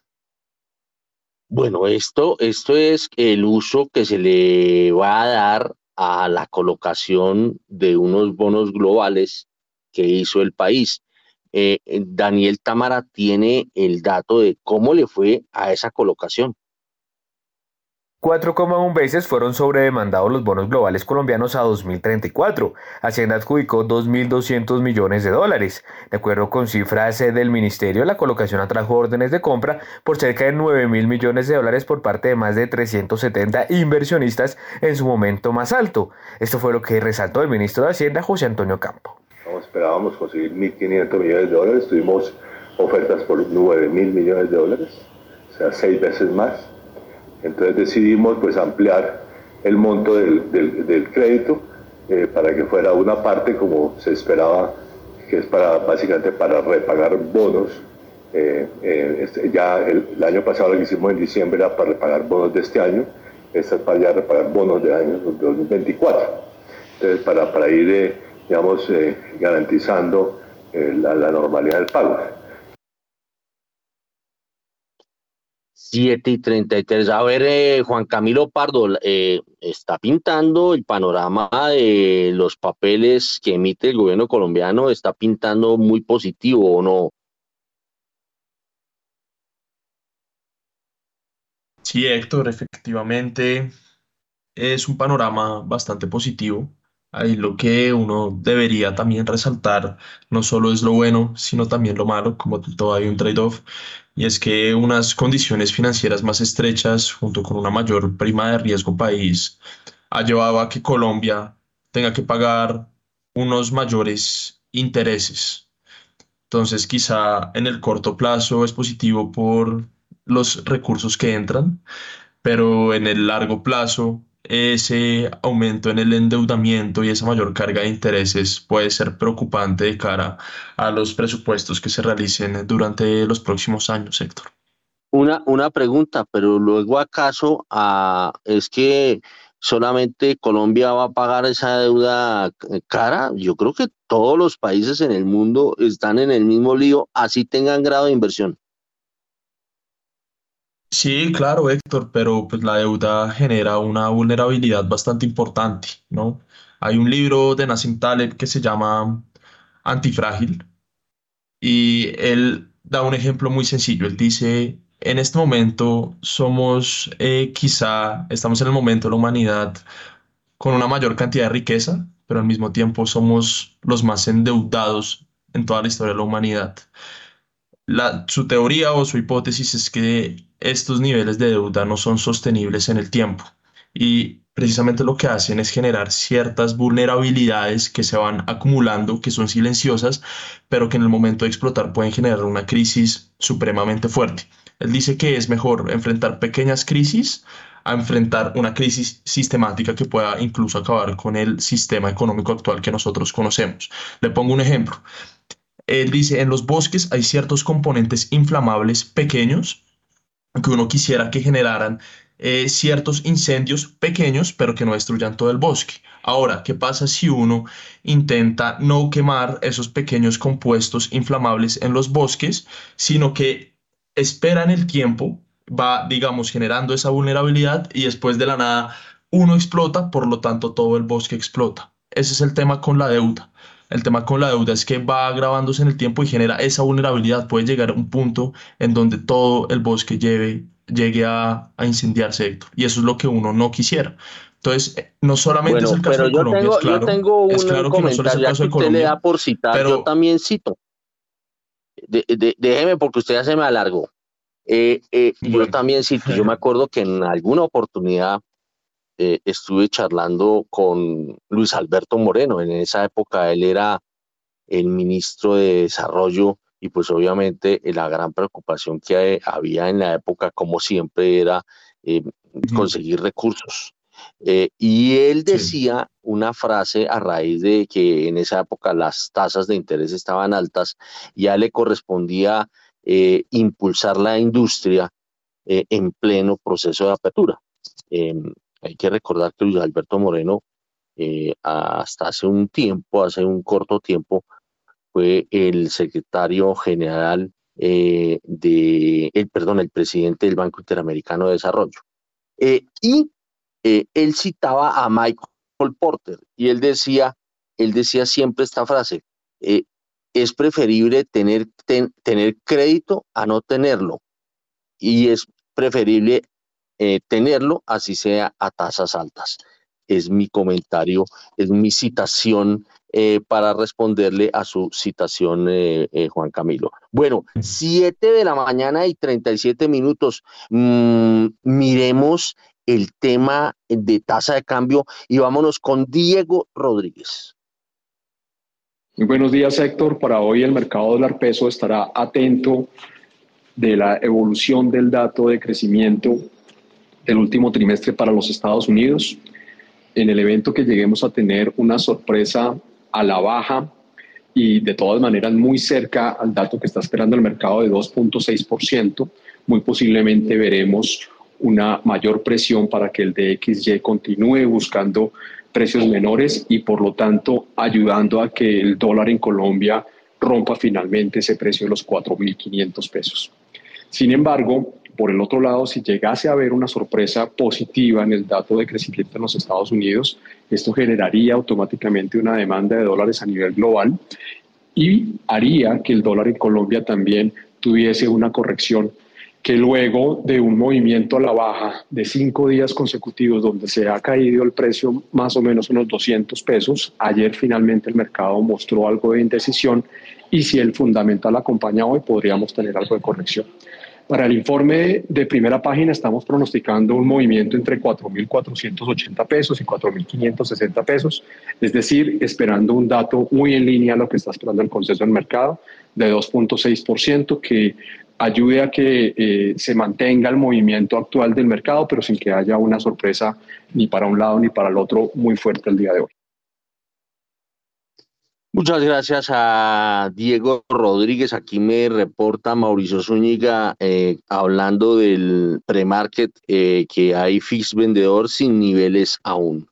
Y Germán Verdugo me manda este dato que refuerza más o menos mi argumento. Dice, hay países juiciosos, mucho menos endeudados o que se endeudan poco en estos niveles de tasas de interés. Es decir, aquí, como es un mal internacional o un mal mundial, pues justos pagan por pecadores o pecadores también, o mejor dicho, todos, todos ponen, como dicen por ahí, 7 y 39. A ver, Gustavo Acero Ramírez, su apuesta sobre el dólar, pero dígame, eh, la de hoy, ¿qué va a pasar hoy? Juéguesela a ver.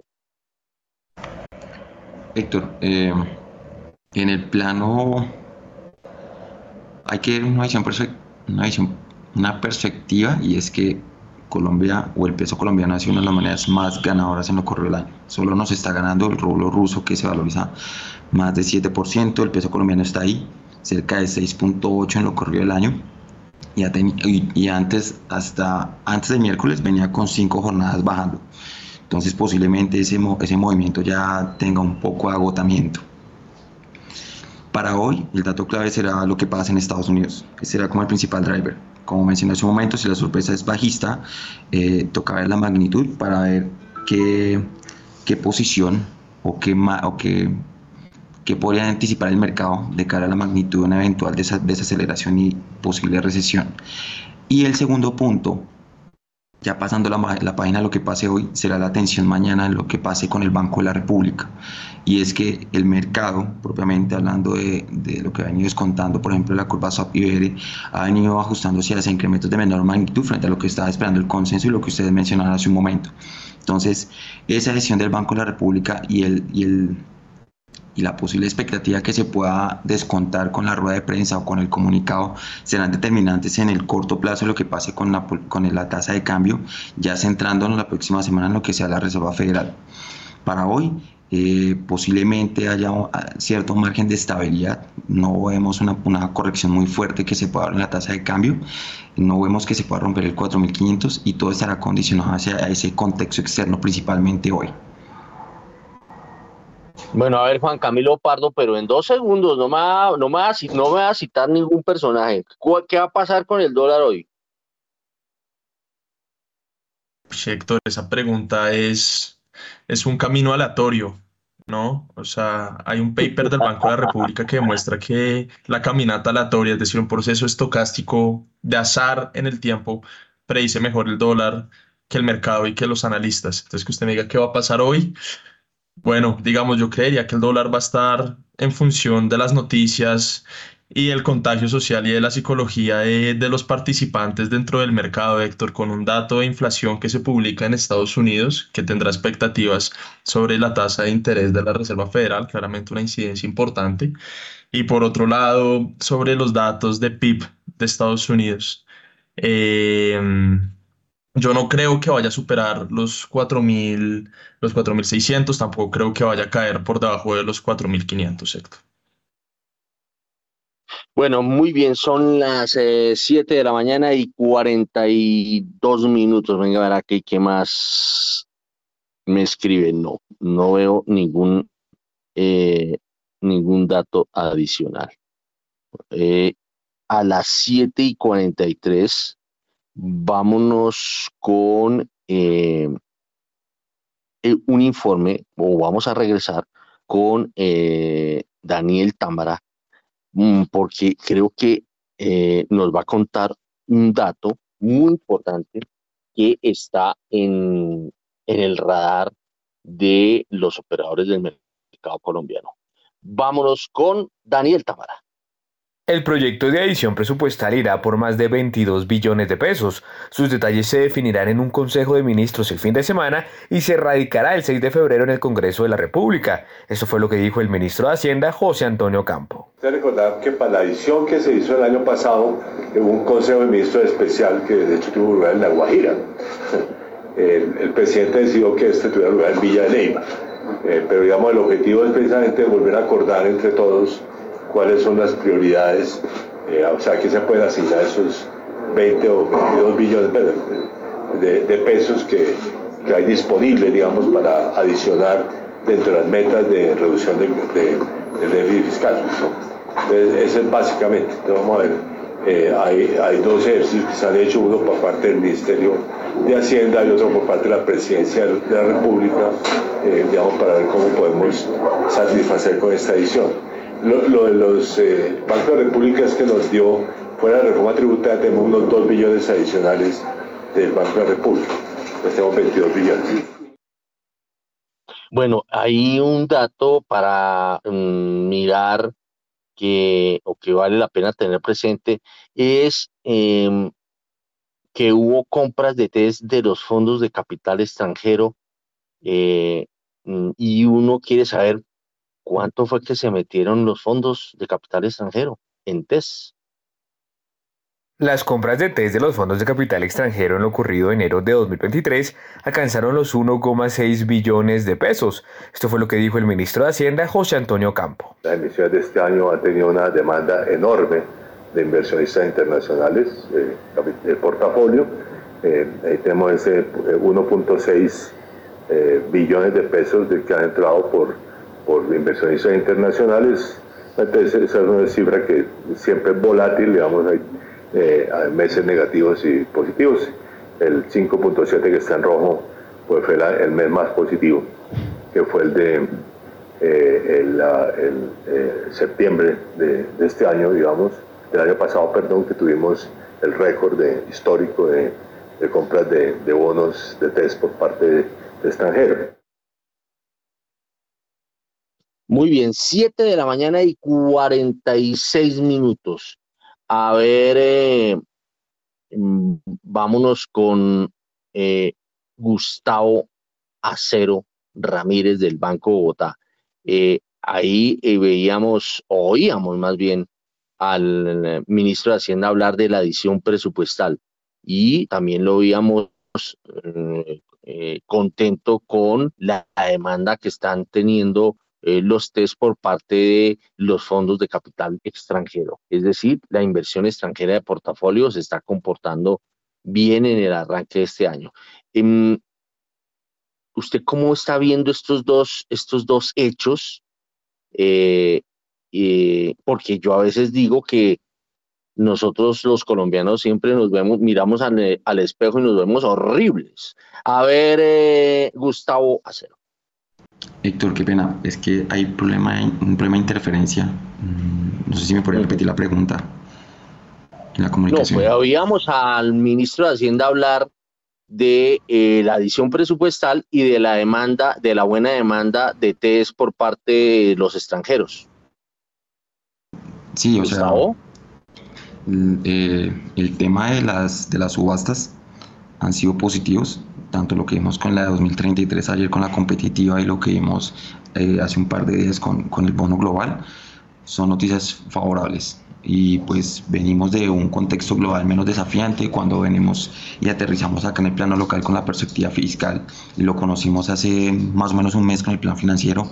El balance es favorable o sea la política eh, macroeconómica en ese momento, en ese sentido, está eh, acorde a lo, que se, a lo que se espera en el mercado y eso ha venido respaldado por ese voto de confianza con la compra de extranjeros de títulos de deuda pública, con el resultado de las subastas y con el resultado de la emisión hace, hace un par de días.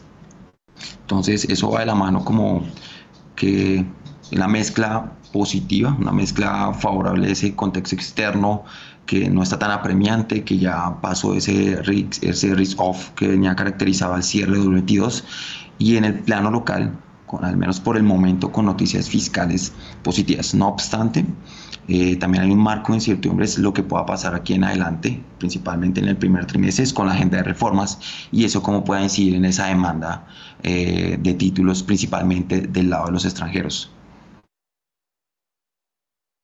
Muy bien, 7 de la mañana y 49 minutos. Juan Camilo Pardo, la misma pregunta. Salió Héctor. Bueno, muy bien. Entonces, a las 7 y 49 eh, seguimos pues eh, con nuestra agenda y hay una noticia que tiene que ver con también con el ministro de Hacienda y es el, el, el de eh, el pronunciamiento que hizo, el pronunciamiento categórico, según Daniel Tamara, eh, que hizo el ministro de Hacienda José Antonio Campo sobre el futuro de Colpensiones. Vámonos con Daniel Tamara. El ministro de Hacienda José Antonio Campo se opuso categóricamente a que Colpensiones se convierta en banco, pero sí ve viable crear una entidad pública de capitalización. Esto fue lo que dijo el funcionario del Ministerio de Hacienda. Sobre lo primero, la respuesta es categóricamente no desde el punto de vista del Ministerio de Hacienda. Ya lo dije públicamente, no hay fondo de pensiones en el mundo que sea banco. Entonces eso no es una propuesta. Si hay excedentes del sistema de pensiones, tendrán que ser invertidos eh, en títulos de deuda pública nacional, pero no en, eh, eh, digamos, en dar préstamos. Eso no es la función de los fondos de pensiones. Es decir, categóricamente el Ministerio de Hacienda, ya lo había dicho, no acepta la propuesta de que, de que pensiones se convierta en banco. Otra es la propuesta de que también haya una entidad pública que puede ser de Colpensiones o puede ser de otra, que participe también en el, digamos, el, manejo de la, parte de capitalización de esta pensión, o sea, el, el, tercer pilar. Ese puede, que sea, hoy día no participa, pero podría, eh, digamos, ser una, eh, una posibilidad. Bueno, y seguimos con el ministro José Antonio Campo porque se pronunció con relación al tema de los contratos petroleros.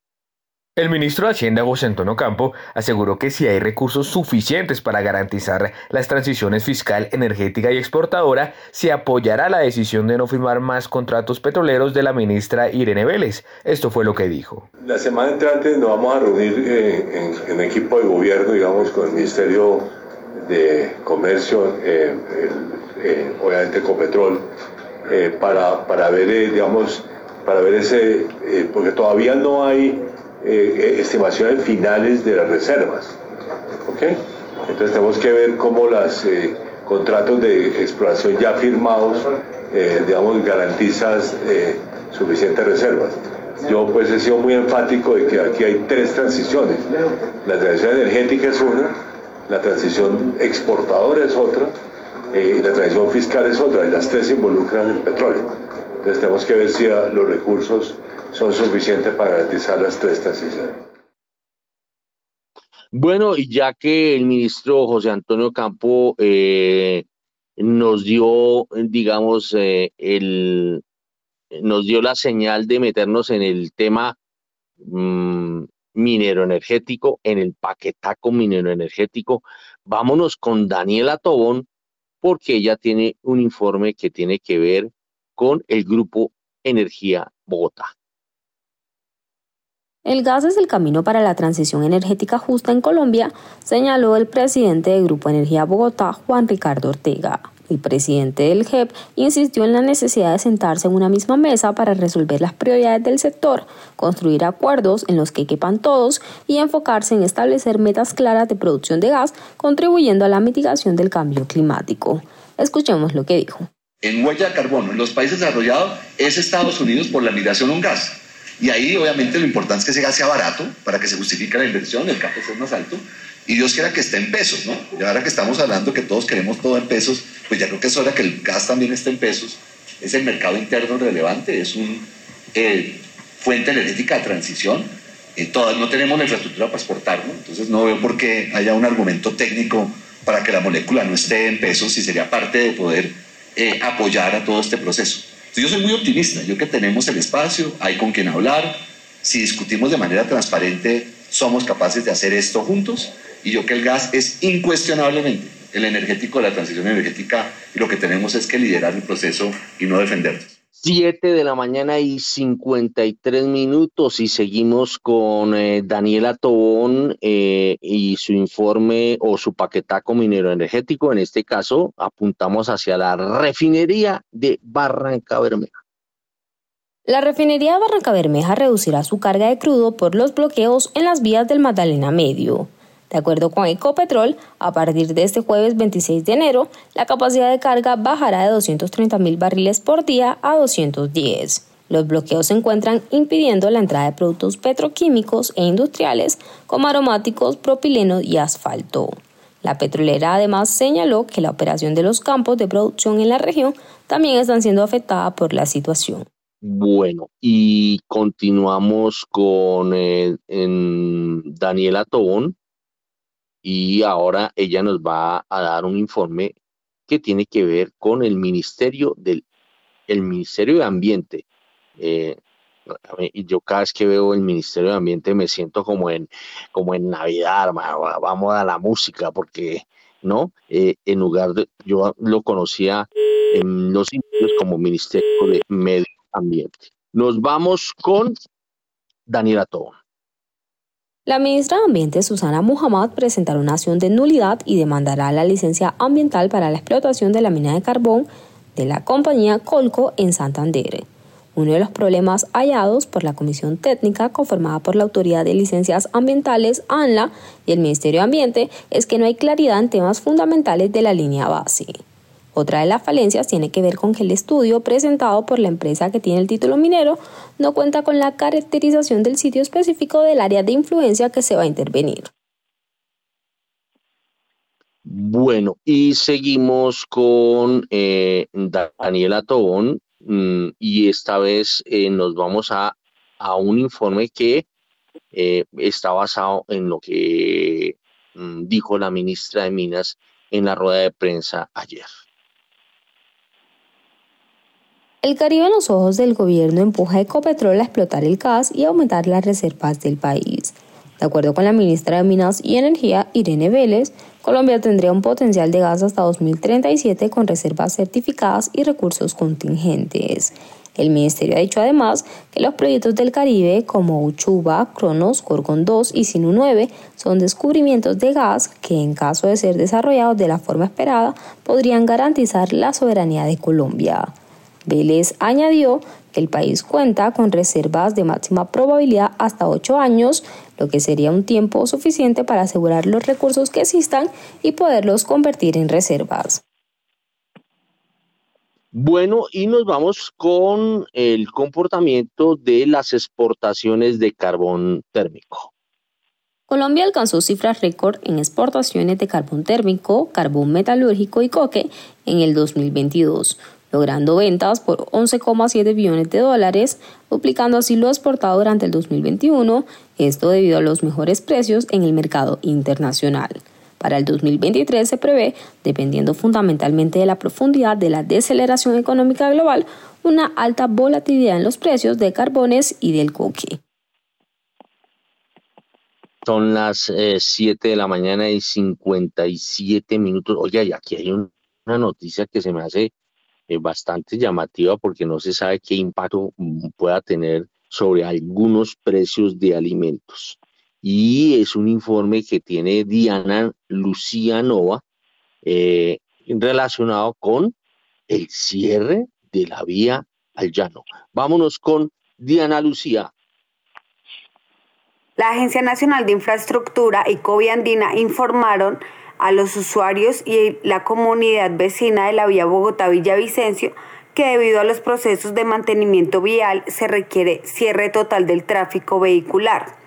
Dicho cierre será desde el kilómetro 0 más 400 hasta el kilómetro 9 más 150 en el horario comprendido entre las 10 de la noche y las 4 de la mañana los días 21, 22, 23 y 28 de febrero y 1, 2 y 3 de marzo del presente año con el fin de realizar el mantenimiento e instalación de paneles de mensaje variable en el sector de Boquerón. Muy bien, 7 y 58 y seguimos con Diana Lucía Nova porque nos tiene un informe, eh, un informe que yo calificaría de positivo. Luego de cumplir los requisitos de la Organización de Aviación Civil, la Corporación Educativa Indoamericana logró por tercera vez convertirse en Centro Regional de Excelencia para la Aviación. Se trata del máximo galardón entregado por este organismo adscrito a las Naciones Unidas que se encarga de promover los reglamentos y normas que regulan la aeronáutica mundial. Cabe anotar que cada tres años este organismo inspecciona las escuelas de aviación de 92 países que cuentan con certificación con el fin de determinar si continúan o no con los estándares de calidad que exige la aviación internacional para dictar las capacitaciones que exige la aviación civil del mundo. Bueno, 7 y 59, no sé qué gazapo hubo por ahí, qué ruido eh, tuvo doña Diana Lucía, pero bueno, menos mal fue al final del informe. 7 y 59, ya estamos a segundos, a segundos de las 8. Vámonos con el corte de las 8, ya son las 8, a las 8 en punto.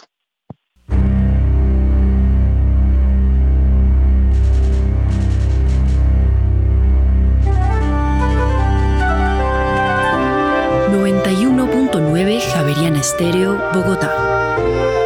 HJKZ. Sin fronteras.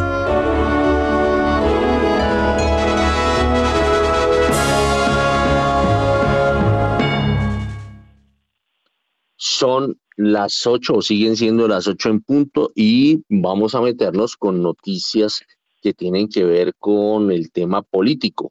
Hace poco nos escribió en primera página un, politólogo, Bernardo Ordóñez, eh, quien mm, empezó a dibujarnos el mapa político hacia futuro eh, en el Congreso, porque hablaba de que eh, el gobierno hizo soberanía y las presidencias presidencias y vicepresidencias de las diferentes comisiones y, cámaras del Congreso, pues quedaron en manos del partido de gobierno o personas alineadas con el presidente, eh, eh, eh, alineadas políticamente o, en o, del mismo partido, alineadas con el presidente Gustavo Petro. Y eso lo que daba a entender era que de aquí en adelante la cosa no iba a estar tan fácil para manejar las diferentes reformas que se tienen que ventilar en el Congreso de la República. A ver, William Varela, eh, con relación a ese informe, ¿usted qué encontró? Bueno, Héctor, como lo dice nuestro analista, nuestro politólogo de cabecera aquí en primera página, eh, el tema no va a ser fácil. Eh, sobre todo que la presidencia de Senado y la presidencia de Cámara en el mes de julio estará en cabeza de la Alianza Verde y hoy sabemos todos que la Alianza Verde está incómoda con el gobierno por algunos temas que se han venido debatiendo en la reforma política, sobre todo el tema de la lista cerrada. Ellos están incómodos porque la lista cerrada o crear las listas cerradas en la reforma política significa que dos o tres amigos en Bogotá se reúnen y con un efero definen quiénes manejarán o quiénes estarán en cabeza de las listas a Congreso, Senado para hacer por un lado, Cámara por otro y después las listas regionales. Pues eso eh, se está dirimiendo por parte del gobierno nacional. Eh, lo nuevo es que el gobierno teniendo en cuenta de que no se le dañe la coalición para aprobar las cinco grandes reformas que, que hoy conocemos eh, Roy dice que son 18, pero las cinco grandes son, primero, la edición presupuestal. Necesitan los 22 billones que ayer habló el ministro en rueda de prensa, el ministro del Interior. Prada, necesitan los 22 billones para poder ejecutar, porque no tienen plata, necesitan los 22 billones de la tributaria. Él lo dijo en rueda de prensa anoche. También necesitan el Plan Nacional de Desarrollo, la bitácora para los cuatro años. Están trabajando eh, en todas las regiones. Este fin de semana el presidente y todos los ministros, o hoy el presidente y los ministros se van para Duitama, Boyacá, a seguir escuchando a la gente. Eh, los otros proyectos, salud, pensión, laboral. Bueno, esos proyectos son las cinco grandes necesidades del gobierno, sus, cinco grandes apuestas. ¿Qué hicieron? Se reunieron por dos días con el grupo mayoritario del pacto histórico. No estuvo Roy Barreras, eh, que estaban en unos, en unos procesos allí de quimioterapia, pero estuvieron la gran mayoría del pacto histórico en Paipa. Los ministros fueron, comentaron los proyectos que van a radicar y confirmaron anoche en un comunicado de prensa que van a apoyar todos los proyectos del gobierno y además van a apoyar la propuesta del presidente para que haya movilizaciones, para que se escuche a la gente en las vías públicas, para que se hable con la comunidad. ¿Qué pasa? La Alianza Verde va a tener tres días de reuniones en Cartagena. 1, 2 y 3 de febrero, Cartagena de India, Hotel Las Américas, que es lo que están tratando de confirmar si va a ser ahí o se van para otro hotel. ¿Cuál es el tema? Reunirse el gobierno nacional en esos tres días con la Alianza Verde. Ahí hay muchas discrepancias. Unos están incómodos por los temas de la reforma política que ya les comenté, otros están incómodos por la burocracia, unos se sienten maltratados por el gran apoyo que le han dado al gobierno y no han tenido participación en algunos ministerios e importantes carteras. Eh, algunos integrantes de la Alianza Verde no han sido tenidos en cuenta para nada. Eh, por ahí hay un gobernador de Boyacá que está bastante intranquilo, que dice que qué pasó. Bueno, en fin, hay muchos temas para hablar con la Alianza Verde y eso lo van a definir los próximos tres días en Cartagena. Le cuento, hoy va a haber reunión en el Ministerio del Interior con los congresistas eh, de La Paz, esa es otra bancada que le puede sumar votos, van a hablar con los de la FARC, que son otros 10 votos que podrían sumar, en fin, están cuadrando caja para que no se les vaya a presentar ningún problema en la aprobación de la reforma. Lo que nos dijo nuestro analista es importante, podría dañarse la coalición a partir de julio, porque todo el mundo va a esperar a tener sus gobernadores, sus alcaldes, y ahí eso se vuelve todo un despelote. Pero de aquí a julio el gobierno, a través de sesiones extras, tendría las mayorías para aprobar las grandes reformas, y digo, las grandes cinco grandes reformas. Roy Barrera dice que hay 18 reformas, sí las hay, pero las grandes cinco reformas en las que se comprometió él como candidato presidencial son las que quiere sacar en los próximos días en el Congreso, Héctor. Así que ahorita tienen coalición y la van a tener hasta julio. Después de ahí sabremos eh, qué pasa porque vienen las elecciones regionales, Héctor. Bueno, son las eh, 8 de la mañana y 6 minutos a propósito del tema verde.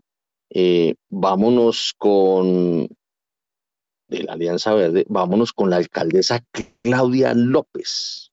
Y este es un informe de Leo Mariana Gómez. En la audiencia pública que se realizó el día de ayer, en el cual se habló del plan de inversiones, la alcaldesa Claudia López habló de los cinco proyectos que se quieren realizar de la mano del gobierno. Cabe recordar que esto, esto va previo a la presentación del Plan de Desarrollo Nacional, de donde saldría el dinero. Son cinco puntos que se desarrollan en internacionalización, acción climática, seguridad humana, derecho humano a la alimentación, ordenamiento del territorio, justicia ambiental y convergencia regional. Al hacer la suma de los presupuestos que se mostraron por parte de la alcaldía, suman más de 100 billones de pesos, que serían los solicitados al gobierno como parte de cofinanciación para poder realizar estos proyectos. Muy bien, son las 8 de la mañana y 7 minutos y seguimos con eh, Leo Mariana eh, y eh, seguimos también con Claudia López. Luego de la reunión entre el presidente Gustavo Petro, la alcaldesa Claudia López, el ministro de Transporte y el consorcio chino, se decidió que se crearían dos mesas de trabajo, una técnica y otra jurídica, para analizar la factibilidad de la construcción de la primera línea del metro del segmento específico que iría de la calle 72 hasta la 100 o desde la carrera 50 con Caracas hasta la 72. Recordando que estos se habían planteado de forma elevada, pero ahora se quieren hacer subterráneos. Finalmente, el presidente dijo que el gobierno estaría dispuesto a pagar todos los sobrecostos, sin importar si eran 8 o 15 billones de pesos. Muy bien, 8 y 8 y al fin abrió el dólar, hola. A esta hora, abren los mercados en Colombia. A las 8 de la mañana y 8 minutos y mucha atención porque el dólar abrió este jueves en 4.540 pesos, sube 3 pesos con 90 centavos frente a su cierre de ayer que fue de 4.536 pesos con 10 centavos. Reiteramos entonces, dato de apertura 4.540 pesos, sube 3 pesos con 90 centavos frente a su cierre de ayer.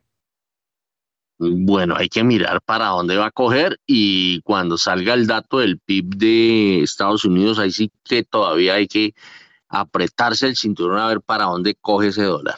Bueno, mientras tanto, nos vamos con Daniel Támara, eh, mm, quien tiene un informe eh, relacionado con el índice de confianza comercial de FED Desarrollo. El índice de confianza comercial de Desarrollo cerró el 2022 en 22,6%, 18,7 puntos porcentuales por debajo del registro de 2021. Al término de 2021, precisamente el porcentaje fue 41,3%. Ahora bien, en términos intermensuales, el indicador subió 3,4 puntos porcentuales entre noviembre y diciembre del año pasado. El aumento en la confianza de los comerciantes respecto al mes anterior obedeció principalmente a un mayor optimismo sobre la situación económica actual y en la percepción sobre la economía para el próximo semestre. Sin embargo, se mostró un aumento de 1,6 puntos porcentuales en el nivel de existencia de las empresas y negocios encuestados. En términos anuales, la caída en la confianza de los comerciantes se explicó por el incremento de 19,7 puntos porcentuales en el nivel de existencias, así como la caída de 11,9 puntos porcentuales y 24,5 puntos porcentuales en la percepción económica actual y para el próximo semestre.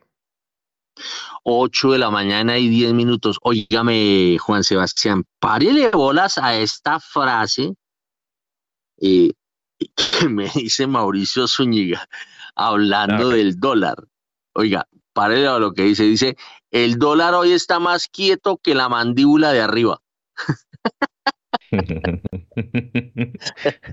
Muy buenos dichos los de Mauricio, ¿ah? No, no, no. Ese Zúñiga así sale con unos cuentos. Hola. Bueno, entonces como está la mandíbula de arriba quieta, es decir, el dólar está quieto, vámonos con otro informe de Daniel Tamara sobre el índice de confianza industrial.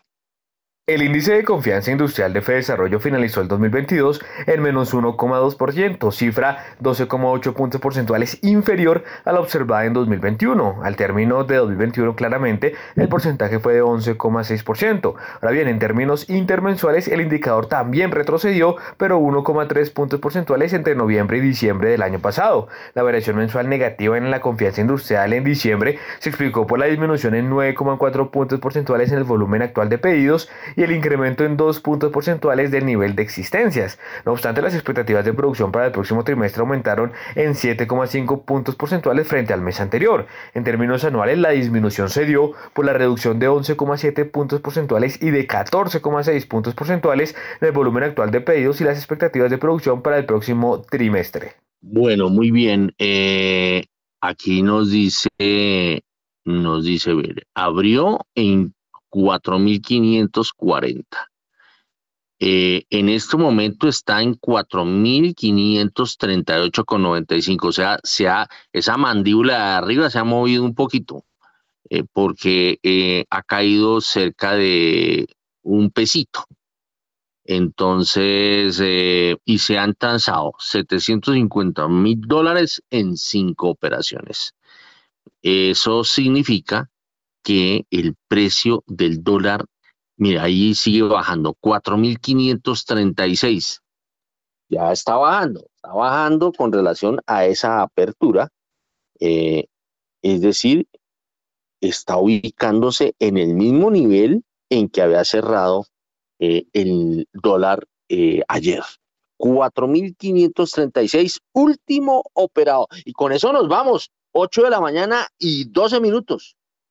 Sí, señor, de esa manera llegamos entonces al final de esta emisión. A ustedes muchas gracias por haber estado con nosotros. A Julio César Herrera, Juan Camilo Pardo, Camilo Ramírez Vaquero y Gustavo Acero, nuestros invitados el día de hoy. Héctor Hernández en la dirección y en la presentación, quien les habla, Juan Sebastián Ortino. Se vayan que ya llega Mañanas sin Fronteras. Que tengan todos ustedes un feliz jueves.